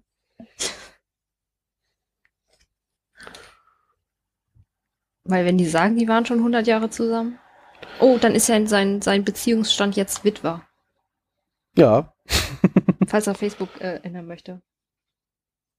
Wobei 100 Jahre natürlich schon sehr lange wirkt für das, Al- also für das Aussehen, für die, die, das Alter, das der Schauspieler hat. Ja, das ist natürlich deswegen. schon krass, ja. Vielleicht ist es wie bei den ähm, Saiyajin, dass sie einfach super lange jung bleiben und dann das Altern irgendwann sehr schnell passiert. Mhm. Weiß nicht, wie, ihr, äh, äh, wie eure, euer Background zu Dragon Balls ist. Ähm, Also Aber- ich habe mal Dragon Ball Z geguckt, ja. aber Also da war die Erklärung, dass die in hohem Alter halt noch sehr fit sind, weil sie halt eine Kriegerspezies sind und ähm, quasi dahin evolviert haben, dass sie halt sehr lange sehr jung und fit quasi sind und dann irgendwie das Altern geht dann nachher schnell. So dass sie halt Spezies, das trifft voll auf die Tok'ra zu. Sehe ich die Beschreibung sehe ich genau. Ja. Könnte ja so sein, dass die einfach 190 Jahre lang jung aussehen und dann innerhalb von 10 Jahren gefühlt 80 Jahre altern und dann einfach alt sind. Wahrscheinlich hat Selmax Wirtin, äh, ich habe den Namen leider vergessen, Saroche. Saroche, wahrscheinlich hat Saroche einfach vor 10 Jahren noch ausgesehen wie 40. und dann ging's los. Und dann weißt du auch schon, oh, jetzt, jetzt geht's nicht mehr lange gut. Ja, fällt wahrscheinlich auch in die Kategorie, wissen wir nicht und ist leider nicht so ganz konsistent. Ich meine, ihre Ablehnung der ähm, Heilfähigkeiten des äh, Sarkophags ist ja auch sehr ausgeprägt. Ich meine, ich verstehe ja die Angst davon, dass uns das negativ beeinflusst, aber das dann so ganz kategorisch als Technologie zu verweigern, weiß ich halt auch nicht, ob das so viel bringt. Wobei, was ist denn eigentlich mit denen, die undercover bei den Goa'uld sind? Naja, die sind ja, ich glaube eher, wenn dann benutzen die, die, die Systemlords diese Heilfähigkeit, aber ich glaube nicht, dass sie so mit ihren niedrigeren Angestellten teilen. Ja, aber so ein höherer, also wenn du es dann schaffst, dort irgendwie doch zu einem, zu einem höheren, höherrangigen aufzusteigen, fällt doch irgendwann denn? auf. Tiek war doch auch Primus und ich glaube nicht, dass der ähm, den Sarkophag benutzen dürfte. Oh, Ich glaube aber, dass äh, Apophis ihn da schon reingeworfen hätte, wenn er mal schwer verwundet ist und ihn damit hätte retten Mhm. können. Der nächste rückt nach. Ja, okay. Aber bei den Goa'uld, wie gesagt, die Systemlords haben das. Meinst du, das ist eine Technologie, die nur den Systemlords vorbehalten Ja. ist? Und andere höherrangige Goa'uld haben halt Pech? Ja, vielleicht ähm, könnte noch so einer wie, oh, ich weiß nicht mehr, wie er hieß. Weißt du, diese, die, die niedrigeren Systemlords, die eigentlich den Mhm. höheren Systemlords dienen, vielleicht haben die noch einen Sarkophag, aber ich glaube, alles unten drunter. Mhm. Okay. Das könnte natürlich sein. Kriegen wir halt auch nicht so sehr gezeigt. Aber ich meine, sie jammern drüber, dass sie halt nur weniger werden und nicht mehr. So ein Ding wenigstens für Notfälle da stehen zu haben. Also ich meine jetzt nicht. Na gut, aber die werden schon mal auf den Schiffen mittransportiert, aber ja halt. Hm. Ich glaube nur für den, nur für den System dort. Ich meinte jetzt bei den äh, Tok'ra in ihrem Unterschlupf. So, so ja, wir haben einen schwer Hast du die, die Transportkisten von denen gesehen bei ihrem Umzug? Lächerlich. Ja, aber wenn die da einen Stargate und einen Ringtransporter reinkriegen. Hm. ja, es ist schon ein bisschen seltsam. Man würde meinen, bitte? bitte? man würde meinen, man hätte besser einen für, für Notfälle, dann benutzt man ihn halt nur einmal in 200 Jahren, als dass genau. man halt dauernd Tok'ra verliert. Also. Ja. ja. Das, dann das halt geht doch ums Prinzip. Genau, so aus Überzeugung finden wir das scheiße und deswegen mhm. gibt's das bei uns gar nicht. Ich meine, sie haben jetzt auch über in, in Jahrtausenden nicht geschafft, halt äh, vielleicht diese Technologie zu nehmen, den Effekt zu nutzen, ohne die Nebenwirkung. Den Google, das ist ja egal. Denen ist ja die Nebenwirkung von dem Ding eine Hauptwirkung, aber die Kotokra könnten ja versuchen, wenigstens so ein bisschen Aufwand reinzustecken, vielleicht diese Technologie ohne die negativen Effekte hinzukriegen. Aber nein, das machen wir nicht. So, fertig. Haben wir beschlossen. wir haben wieder einen, einen Gaststar. Ja. Darf ich vorstellen, Isis. Ja. Passend zum Thema Goa'uls äh, und äh, Systemlords hat sie gedacht, muss sie sich mal zu Wort melden. Oh, auf jeden Fall. Hast du noch was dazu zu sagen? ich habe hier noch so ein paar Punkte in meiner Notiz.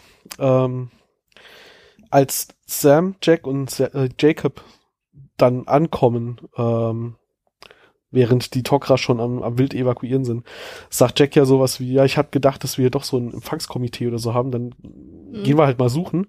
Und dann ist Cut und dann kommen sie mit den Ringtransportern runter. Wie? Also. Naja, die haben ja gerade was nach oben transportiert. Meinst du, die haben dann einfach dort gesagt, so, ja, äh, ich, ich stelle uns mal dahin, drück mal gerade den Knopf. Nein, die haben ja von unten das beladen und dann hochgeschickt. Und ja. Vielleicht war oben einer gestanden, hat gesagt, äh, da hinstellen und dann. Es war nicht derselbe Transporterpunkt. Doch. Echt? Was? Ja. Also ich hätte gesagt, es wäre derselbe Transporterpunkt gewesen und angesichts der Tatsache, dass sie einfach nur Kisten nach oben schicken, ist die Annahme, dass oben jemand steht, der die in Empfang nimmt, jetzt nicht so weit hergeholt. Also meinst du, was wir nicht gesehen haben, ist einfach, dass sie doch noch ein paar Tok'ra gefunden haben und gesagt ja. haben, ja, wir wollen da runter. Okay. Na, die Ringe sind wahrscheinlich nicht direkt beim Gate. Nee, nee, da sind sie ja ein paar Meter gelaufen hin. Das ist aber auch einer von den etwas witzigeren Goofs. Sie haben natürlich das Problem gehabt, dass als sie dann gezeigt haben, wie sie von unten mit den Ringen wieder hochfahren, dass sie es nicht sauber geschafft haben, alle Fußspuren der Schauspieler beim, bei, vom Setup zu verwischen. Und deshalb tauchen sie dann in dieser unberührten Wüste auf, nur dass man halt ihre Fußspuren beim Hinlaufen sieht. Passiert. Ähm, ich muss ja sagen, ich finde ja Selmaks Humor ganz, ganz cool. Und die Redensart. Als äh, Jacob irgendwie zu Selmak sagt, du siehst nicht sehr gesund aus, antwortet Selmak ja, ja, du bist ja auch nicht gerade das kraftstrotzende Leben, mein Freund. Mhm. Und dann lachen sie erstmal und äh, kurz bevor sie dann verschmelzen, sagt Selmak ja noch zu Jacob, ich habe beschlossen, dich gern zu haben ich glaube, die haben einfach einen ähnlichen Stil, einen ähnlichen Humor und deswegen hat es dann doch funktioniert und gefunkt. Ja. Carter sagt ja auch, dann kannst du dich äh, die ganze Zeit über dich selbst amüsieren. genau. Also äh, ich glaube, das waren schon so verwandte Geister, die sich jetzt endlich gefunden haben oder so. Und dann sogar noch äh, jetzt für die nächsten zwei oder für die nächsten 100 Jahre in Körper teilen. Aber diese kompletten äh, Szenen, wo Jacob sich mit Sel Selmak halt no noch getrennt unterhält, fand ich sehr, sehr schön und herzig und irgendwie auch witzig. und Jacob hat dann ja, sag ich mal, sofort, das sagt er ja am Schluss so, ich habe jetzt das gesammelte Wissen der äh, Tokra in mir äh, und sagt dann zu Hammond, ja, es war die richtige Entscheidung, das kann ich dir jetzt sagen. Aber er hat auch sofort die Identität quasi zu, ich bin jetzt ein Tokra gewechselt, weil mhm. er benutzt ja dann die Floskel, äh, Selmak möchte noch was sagen. Ich will es in eure Sprache übersetzen, ruft nicht uns an, wir rufen euch an. Und da benutzt er wirklich schon dann, äh, eure Sprache. Also für ihn ist wirklich dann von jetzt auf gleich, ich bin jetzt kein Mensch mehr, ich bin jetzt ein Tokra und äh, Wir-Gefühl ist jetzt auf der anderen Seite. Also ich glaube schon, dass uns damit sagen wollten, das ist jetzt auch äh, ganz klar, er ist jetzt ein Tok'ra und er ist jetzt hier bei unseren Verbündeten, aber er gehört nicht mehr direkt zu uns. Oder ja, ich meine Verbindungsmann, ne? Hm. Ja.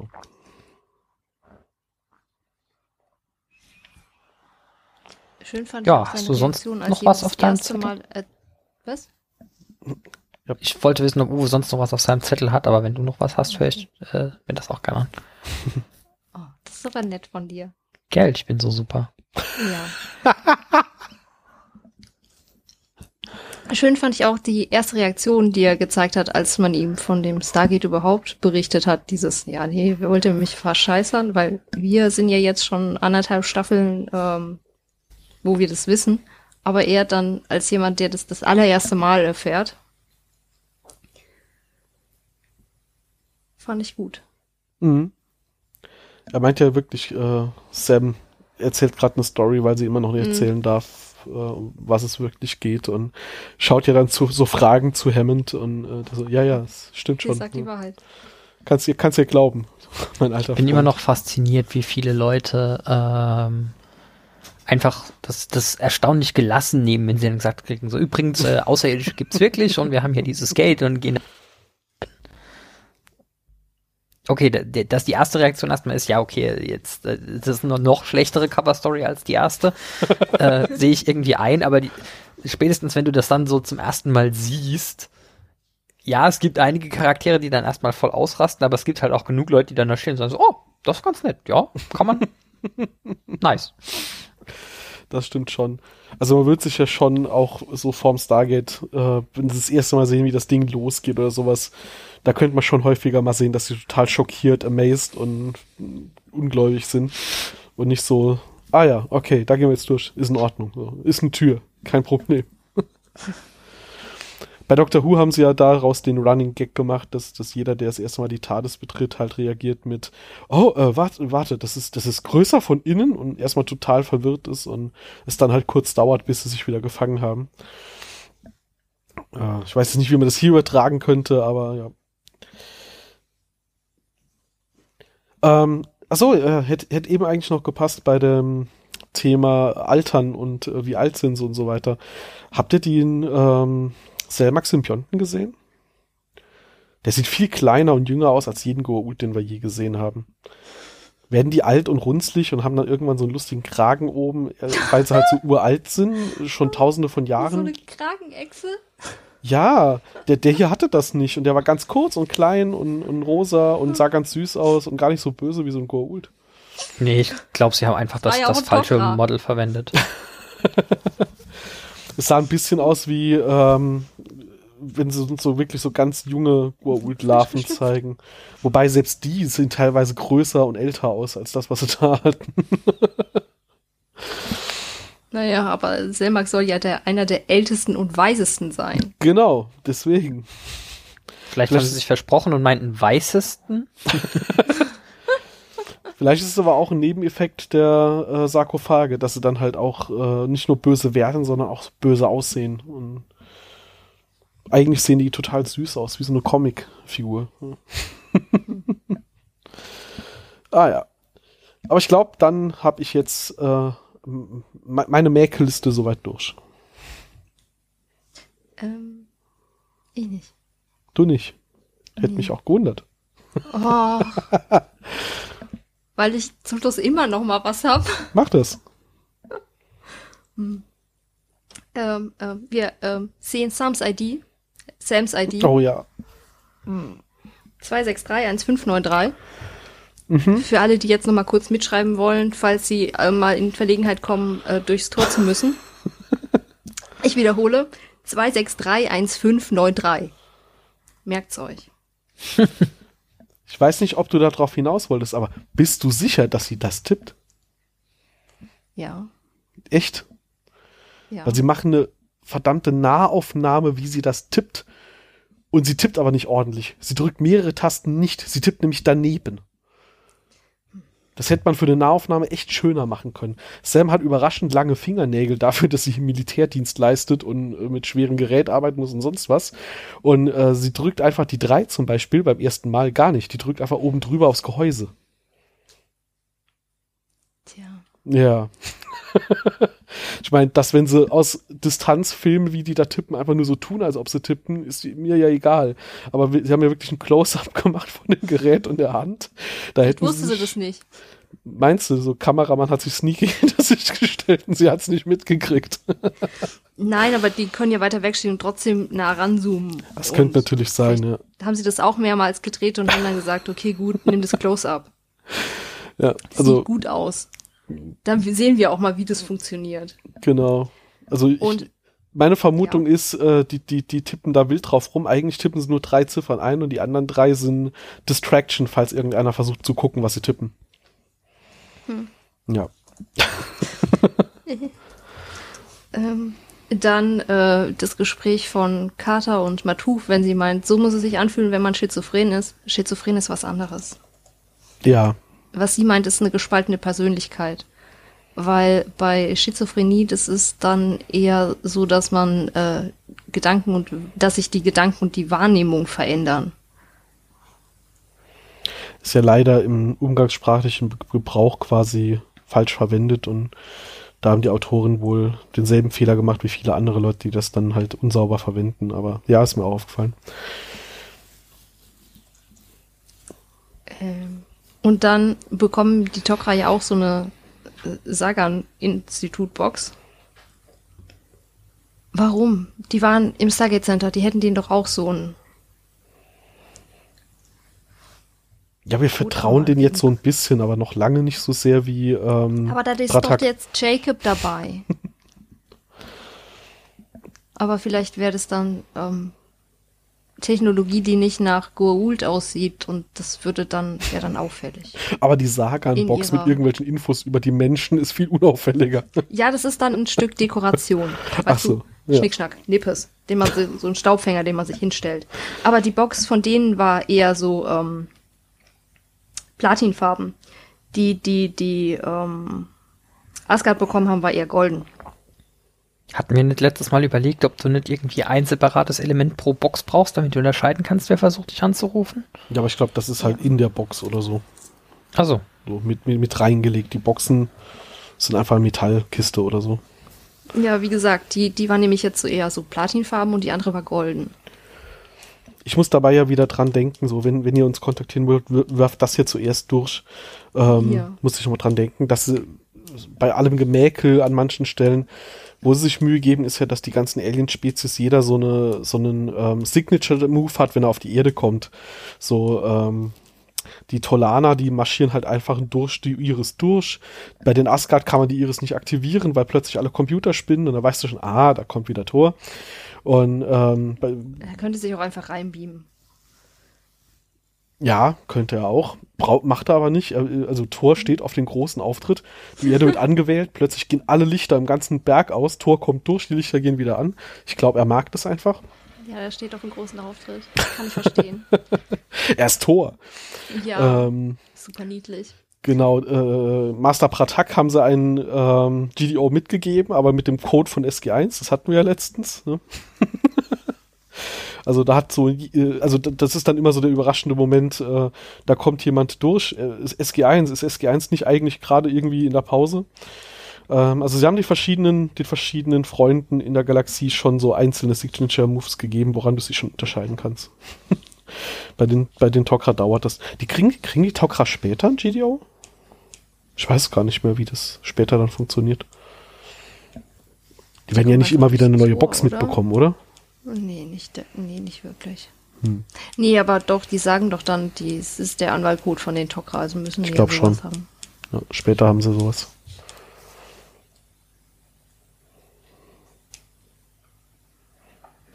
Ja, Oh, dann noch eine letzte Sache. Wirklich, das das letzte für heute. Ich verspreche es. alles gut. Für Doppelfolge sind wir erstaunlich gut in der Zeit. das stimmt.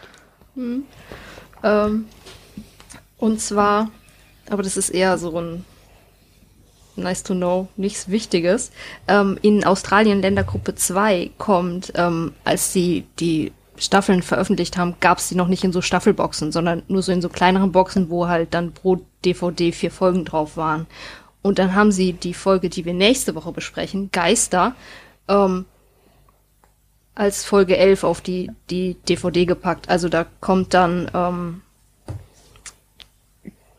quasi äh, die Folge Geister vor der Folge Tokra. Das heißt, auf der DVD sind dann die zwei Folgen, die wir letzt oder die zwei letzten Folgen, die wir besprochen haben, dann Geister und dann Tokra Teil 1. Mhm. Und für Tokra Teil 2 musste man sich dann die nächste Staffel, also die nächste DVD-Box kaufen. Ja, okay. Wobei die DVD. War das jetzt nur ein Verkaufstrick? Weil, hm. Also die DVD-Collection, die ich habe, ich habe diese, diese fertige Box, wo alle Mhm. zehn Staffeln und die zwei, äh, alle alle drei Filme so in einem sind. Ähm, Mhm. Da ist auch so, dass die Folgen nicht in der richtigen Reihenfolge drauf sind an manchen Stellen. Und da hatte ich das Gefühl, äh, ich habe mir das versucht mal so zu erkennen, was da für ein Schema ist. Und ich glaube, da hat es dann teilweise was damit zu tun gehabt, so, na, die nächste Folge ist fünf Minuten länger, die kriegen wir hier jetzt nicht mehr mit sinnvoller Komprimierung mit drauf und dann tauschen wir die. Weil das sind wirklich so einzelne Folgen, wo immer die letzte einer Disk und die erste der nächsten Disk vertauscht sind. Das ist äh, mir so aufgefallen. Ich vermute, das hat irgendwas mit, wie kriegen wir das Zeug sinnvoll verteilt drauf. Ob das jetzt in deinem Fall, äh, was gerade berichtet hast, auch so ist, weiß ich nicht, aber wie gesagt, mir ist halt Das- aufgefallen, dass das Schema von vertauschter Reihenfolge immer war, dass es halt wirklich die letzte und erste von zwei Disks waren. Das war aber nur in Australien bei der Ausgabe so. Dann weiß ich es nicht. Damit bin ich auch fertig. Danke. Immer gerne. Das heißt, wir kommen jetzt zu Äh, ich Gewinnspielauflösung. kann noch einmal, nein, Ja? einmal kann ich noch, oh sorry. Mach nur. In den, in den sieben Episoden, die Matu vorkommt, hat er drei verschiedene Synchronsprecher. Unter anderem einmal die Stimme, die Narim auch hat. Das ist mir noch nie aufgefallen. Dafür kommt das selten genug vor, dass ich nicht gemerkt habe, dass die Stimme sich ändert. Das ist der eine Punkt. Der andere Punkt ist, ja, Matuf hat halt irgendwie so die, die, die Synchronstimme von äh, generischer Katerliebhaber Nummer zwei.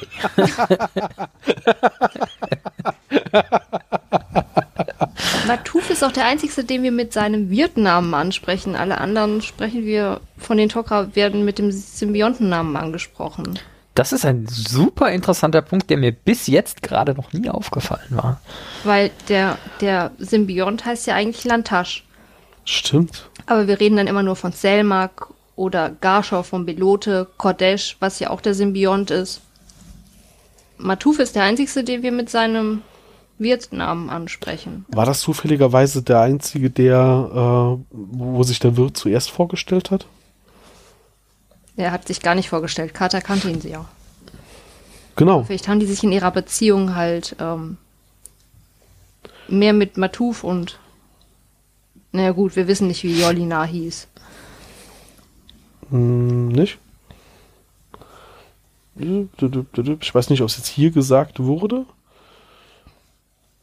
Aber der Name ist, glaube ich, bekannt. Nur finde ich das jetzt. Ha. Jolina. Ich meine nämlich, das habe ich heute schon gelesen. Ja, aber ich glaube in der Folge, wird es in der Folge erwähnt? Ich bin mir unsicher.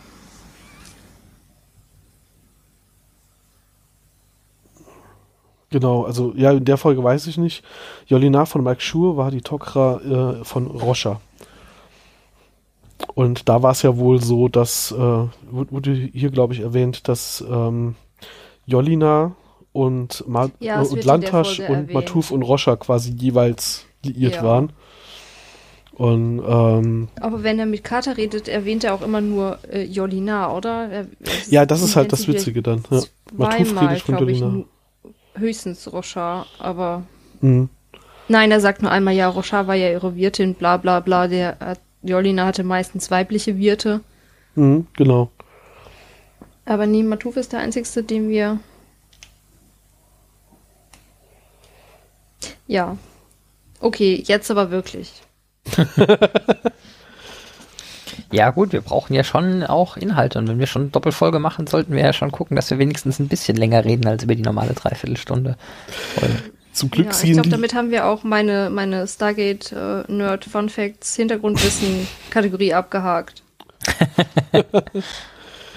Ähm, zum Glück wird ja die Folge im Podcatcher direkt schon mit dem Titel Tokra Teil 1 und 2 angezeigt. Dann kriegt wenigstens keiner irgendwie Schnappatmung, wenn er sieht, dass es fast zwei Stunden werden.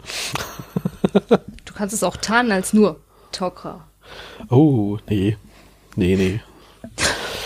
Das machen wir nicht. Gut, dann haben wir Gewinnspiel. Und zwar die Gewinnspielauflösung vom letzten Mal hatten wir, glaube ich, zuerst gemacht beim, beim letzten Versuch.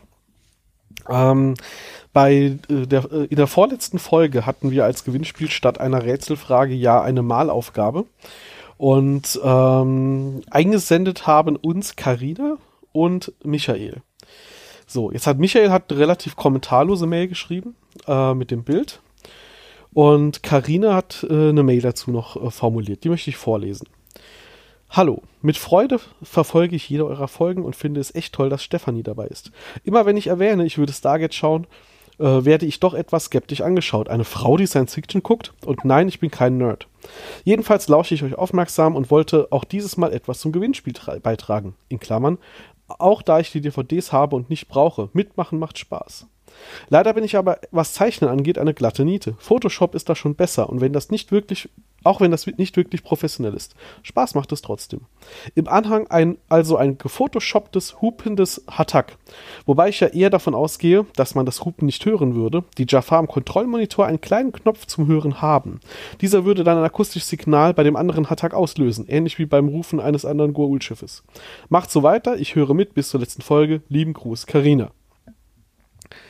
Ähm, guter Punkt, was Supen angeht. Ich weiß ja gar nicht, ob die überhaupt sich über solche Dinge Gedanken machen. Aber wahrscheinlich wäre es eher dann ein Signal, das aus dem Lautsprecher ein Hupen erzeugt. Das stimmt schon. Äh, aber in der Atmosphäre kann man ja auch laut hupen.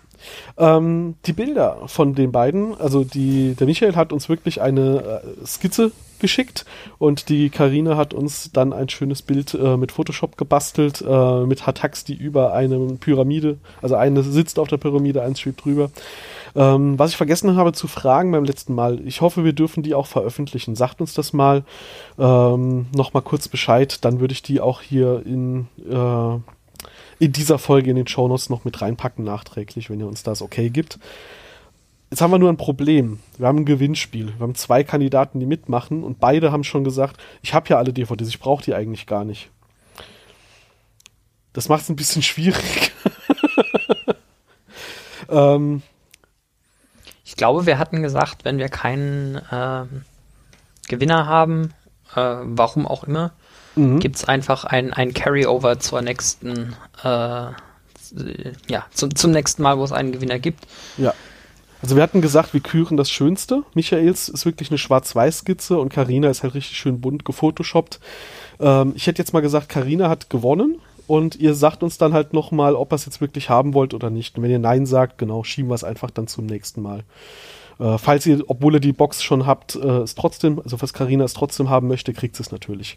Also sie hat nur geschrieben, ich brauche sie nicht, aber mitmachen macht Spaß. Sie hat jetzt nicht explizit gesagt, ich will nicht mitspielen ähm, sag's einfach nochmal an und dann machen wir das Passende draus. Also schick uns entweder deine Adresse oder äh, die klare Ansage, dass wir die DVDs einfach für fürs, die nächste Runde aufheben. Jo, ja. dann diese Woche Gewinnspiel. Ich habe tatsächlich mir während dem, während wir hier geredet haben, noch eine Frage einfallen lassen. Was die HörerInnen ja nicht wissen, ist, dass wir in der Pre-Show mal wieder da saßen und keiner eine Idee hatte, was wir fragen. Genau. äh, nachdem ich ja der ich Mensch bin, der Idee. sich irgendwie. Aber ihr habt es dann. Hattest du? Ja, nicht so wichtig. Pascal, lass hören. jetzt jetzt habe ich, äh, okay, dann muss das Stefanie nächstes Mal irgendwie ja. äh, auspacken. Also, ähm, passt es dann nicht mehr. Egal, mach, mach weiter. Nein, nein, nein, mach weiter. Ich habe meine Frage auch schon wieder vergessen. das würde ich jetzt auch Aber behaupten. Nee, mach ruhig ähm, wo wir heute irgendwie Carter und ihren Vater haben. Es gibt im, äh, im Hause Carter eine. Oh mein Gott. Ja. eine Redewendung, äh, die, äh, oder ein, einen Ausspruch, der häufiger verwendet wird als äh, Überraschungsausdruck, der allerdings im Deutschen, glaube ich, auch miserabel bis gar nicht übersetzt ist. Insofern jetzt äh, für die geneigten Zuhörer, die äh, das normalerweise nicht im O-Ton gucken, vielleicht etwas schwieriger. Aber könnt ihr uns sagen, was das für ein, für ein Spruch ist, den die äh, gerne mal benutzen, der etwas ungewöhnlicher ist? Wie immer natürlich am liebsten auf unserer Homepage unter der aktuellen Folge. Dann finden wir es auch am ehesten. Twitter, Facebook, E-Mail ist auch erlaubt. Ähm, äh, wir versuchen das schon alles zu sehen. Mir ist noch was eingefallen. Zum Inhalt. Ja. Zum Glück haben wir kein Inhaltsverzeichnis, das irgendwie Wert hätte. Weißt du, andere Podcasts haben ja so, so ähm, Kapitelmarken. Wenn wir Kapitelmarken hätten, wäre das jetzt doof, aber mach nur. dann wäre dann jetzt die Kapitelmarke noch was zum Inhalt. Genau. Vor den In Kommentaren. der Folge geht ja. absolut und vollkommen unter, dass Carter eigentlich kein Einzelkind ist. Das ist richtig. Das wird erst irgendwie. Die hat einen Also Bruder. mit, äh, äh, auf, auf den gehen wir später, glaube ich, irgendwann nochmal in der Folge ein, aber es ist hier erstaunlich abwesend als Erwähnung, ja. Erfährt der eigentlich, dass der Vater jetzt quasi auf Dauerdienstreise ja. ist oder hält er den Ja. dann für tot? Nein, weil der besucht ja ihn und dann seine Enkel. Hm, Später. stimmt, ja. Das wird noch spannend, ja, stimmt. Das haben sie hier, hallo. ich vermute, genau. Weil sie müssen ihm ja wohl mitgeteilt haben, dass sein Vater Krebs hat, oder nicht? Das, das wäre fair, wenn sie das wenigstens getan hätten. Auch wenn sie danach ignorieren, dass er, dass er existiert und dass er auch geholt werden sollte. Um sie nochmal verabschieden zu können. Ja, ja, aber er wurde ja schließlich auch äh, auf Staatskosten in einem der besten Krankenhäuser behandelt. Und er hat eine Chemo laufen. Also, wer weiß, wenn sie, wenn sie dem noch nicht gesagt haben, dass das mit dem Krebs eigentlich terminal ist, dann kann man ja sagen so, hey, die Chemo hat angeschlagen, Glück gehabt. Oder er kriegt eine Freigabe, aber das glaube ich nicht. Der ist, glaube ich, ja Zivilist, ne? Dann wird das schwierig. Wir kommen da noch hin. Ja. Aber ich glaube, es wird nicht aufgeklärt. Nee, ich glaube es auch Egal. nicht. Wird einfach Weiter im wegignoriert, genau. So, dann hat der Michael Kosel ähm, übrigens, achso, in der E-Mail hat er übrigens auch noch unterzeichnet, äh, hallo ihr drei, ähm, Steffi war so freundlich, mir die Mailadresse zu geben. Ähm, genau, die hatten wir ja verpennt zu erwähnen. Auf jeden Fall hat er geschrieben, äh, liebe Grüße Michael aka Manuel. Also er hat jetzt auf jeden Fall einen zweiten Vornamen äh, gewonnen. Ähm, er hat unter die letzte Folge ähm, für das Gewinnspiel der letzten Woche mitgemacht, das wir natürlich heute noch nicht auflösen, aber den Rest vom Kommentar kann ich hier schon mal vorlesen. Hallo ihr drei, wieder sehr unterhaltsam und lustig. Zum Thema Herr der Ringe verweise ich nur am Rande auf die Kopfballkette mit dem Totenschädeln. Ich finde Episoden eigentlich meist gut und interessant gemacht, nicht nur bei Stargate, sondern generell bei allen Serien. Wobei man eh sagen muss, dass die Antiker sich die Biofilter von Star Trek abgeguckt haben müssen, so wenig gefährliche Keime wie auf der Erde landen, gerechnet auf die ganzen Planeten, auf denen die SG-Teams unterwegs waren. Zum Punkt Daniel ist tot. Der Kommentar meiner Mädels war bei seiner Rückkehr nur, Jonas hat es ja schon gut gemacht, aber Daniel ist einfach besser. Dem ist nichts hinzuzufügen. Hey, du spoilerst uns hier. Ähm, dass sie froh sind, das Insekt vernichtet zu haben, rührt, glaube ich, eher von der potenziellen Gefahr her, die das In- Insekt darstellt, die ganze Welt zu vernichten und darum das Risiko zu groß wäre. Äh, genau, dann geht's aufs Gewinnspiel und das lese ich dann vor, wenn es relevant wird. In diesem Sinne, macht weiter so und auf viele lustige Folgen. Dankeschön. Und der Wanderpirat hatte noch kommentiert, das hat äh, Pascal ganz am Anfang eben schon mal quasi beinahe zitiert. Ähm, zur letzten Folge. Eine sehr schöne Folge vom Plaza of Nations Trivia Cast. Dachte noch jemand aus dem Publikum bei dem Satz, denn er möchte kein Insekt sein, direkt, dass es eigentlich etwas gibt, was Gregor, Samsa und Tirk gemeinsam haben. ja, dass es endlich Ja, etwas gibt. Ne? Ja. Wir, wir haben tatsächlich irgendwie die Gelegenheit verstreichen lassen, das Wort Kafkaesk ungefähr 15 Mal in die letzte Folge einzubauen. Ach, da werden wir bestimmt noch Gelegenheiten finden. ich glaube, ähm, an, an, an vielen Stellen, wo es dann irgendwie der Präsident sagt und der NRD mischt sich ein und sonst was, wird sich schon noch irgendwo anbieten. Gut, ja, das waren die Kommentare zu den letzten Folgen. Ähm, natürlich wie immer dann auch unser Wunsch. Kommentiert uns gerne, schickt uns Audio, Text, wie auch immer Kommentare. Äh, wir freuen uns darüber immer sehr. Da sind ja auch viele lustige mit dabei. Und ähm, die packen wir auch gerne noch hier rein. Äh, ja.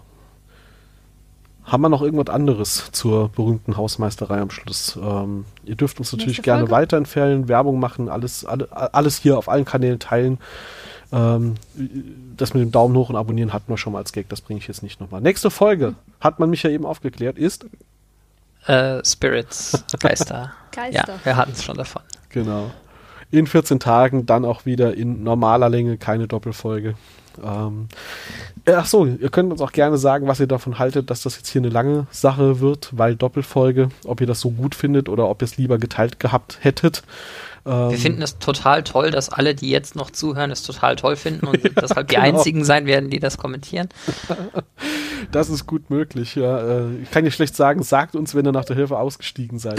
Da bin ich jetzt zu spät dran. Ähm, Ey, wer möchte sich nicht anderthalb Stunden unser Geschwafel anhören? ja, es, äh, keine Ahnung. Ich kann es mir nicht erklären. Gut, dann hören wir uns in zwei Wochen nochmal. Bis dahin macht's gut. Habt viel Spaß. Ciao, ciao. Tschüss. Tschüss.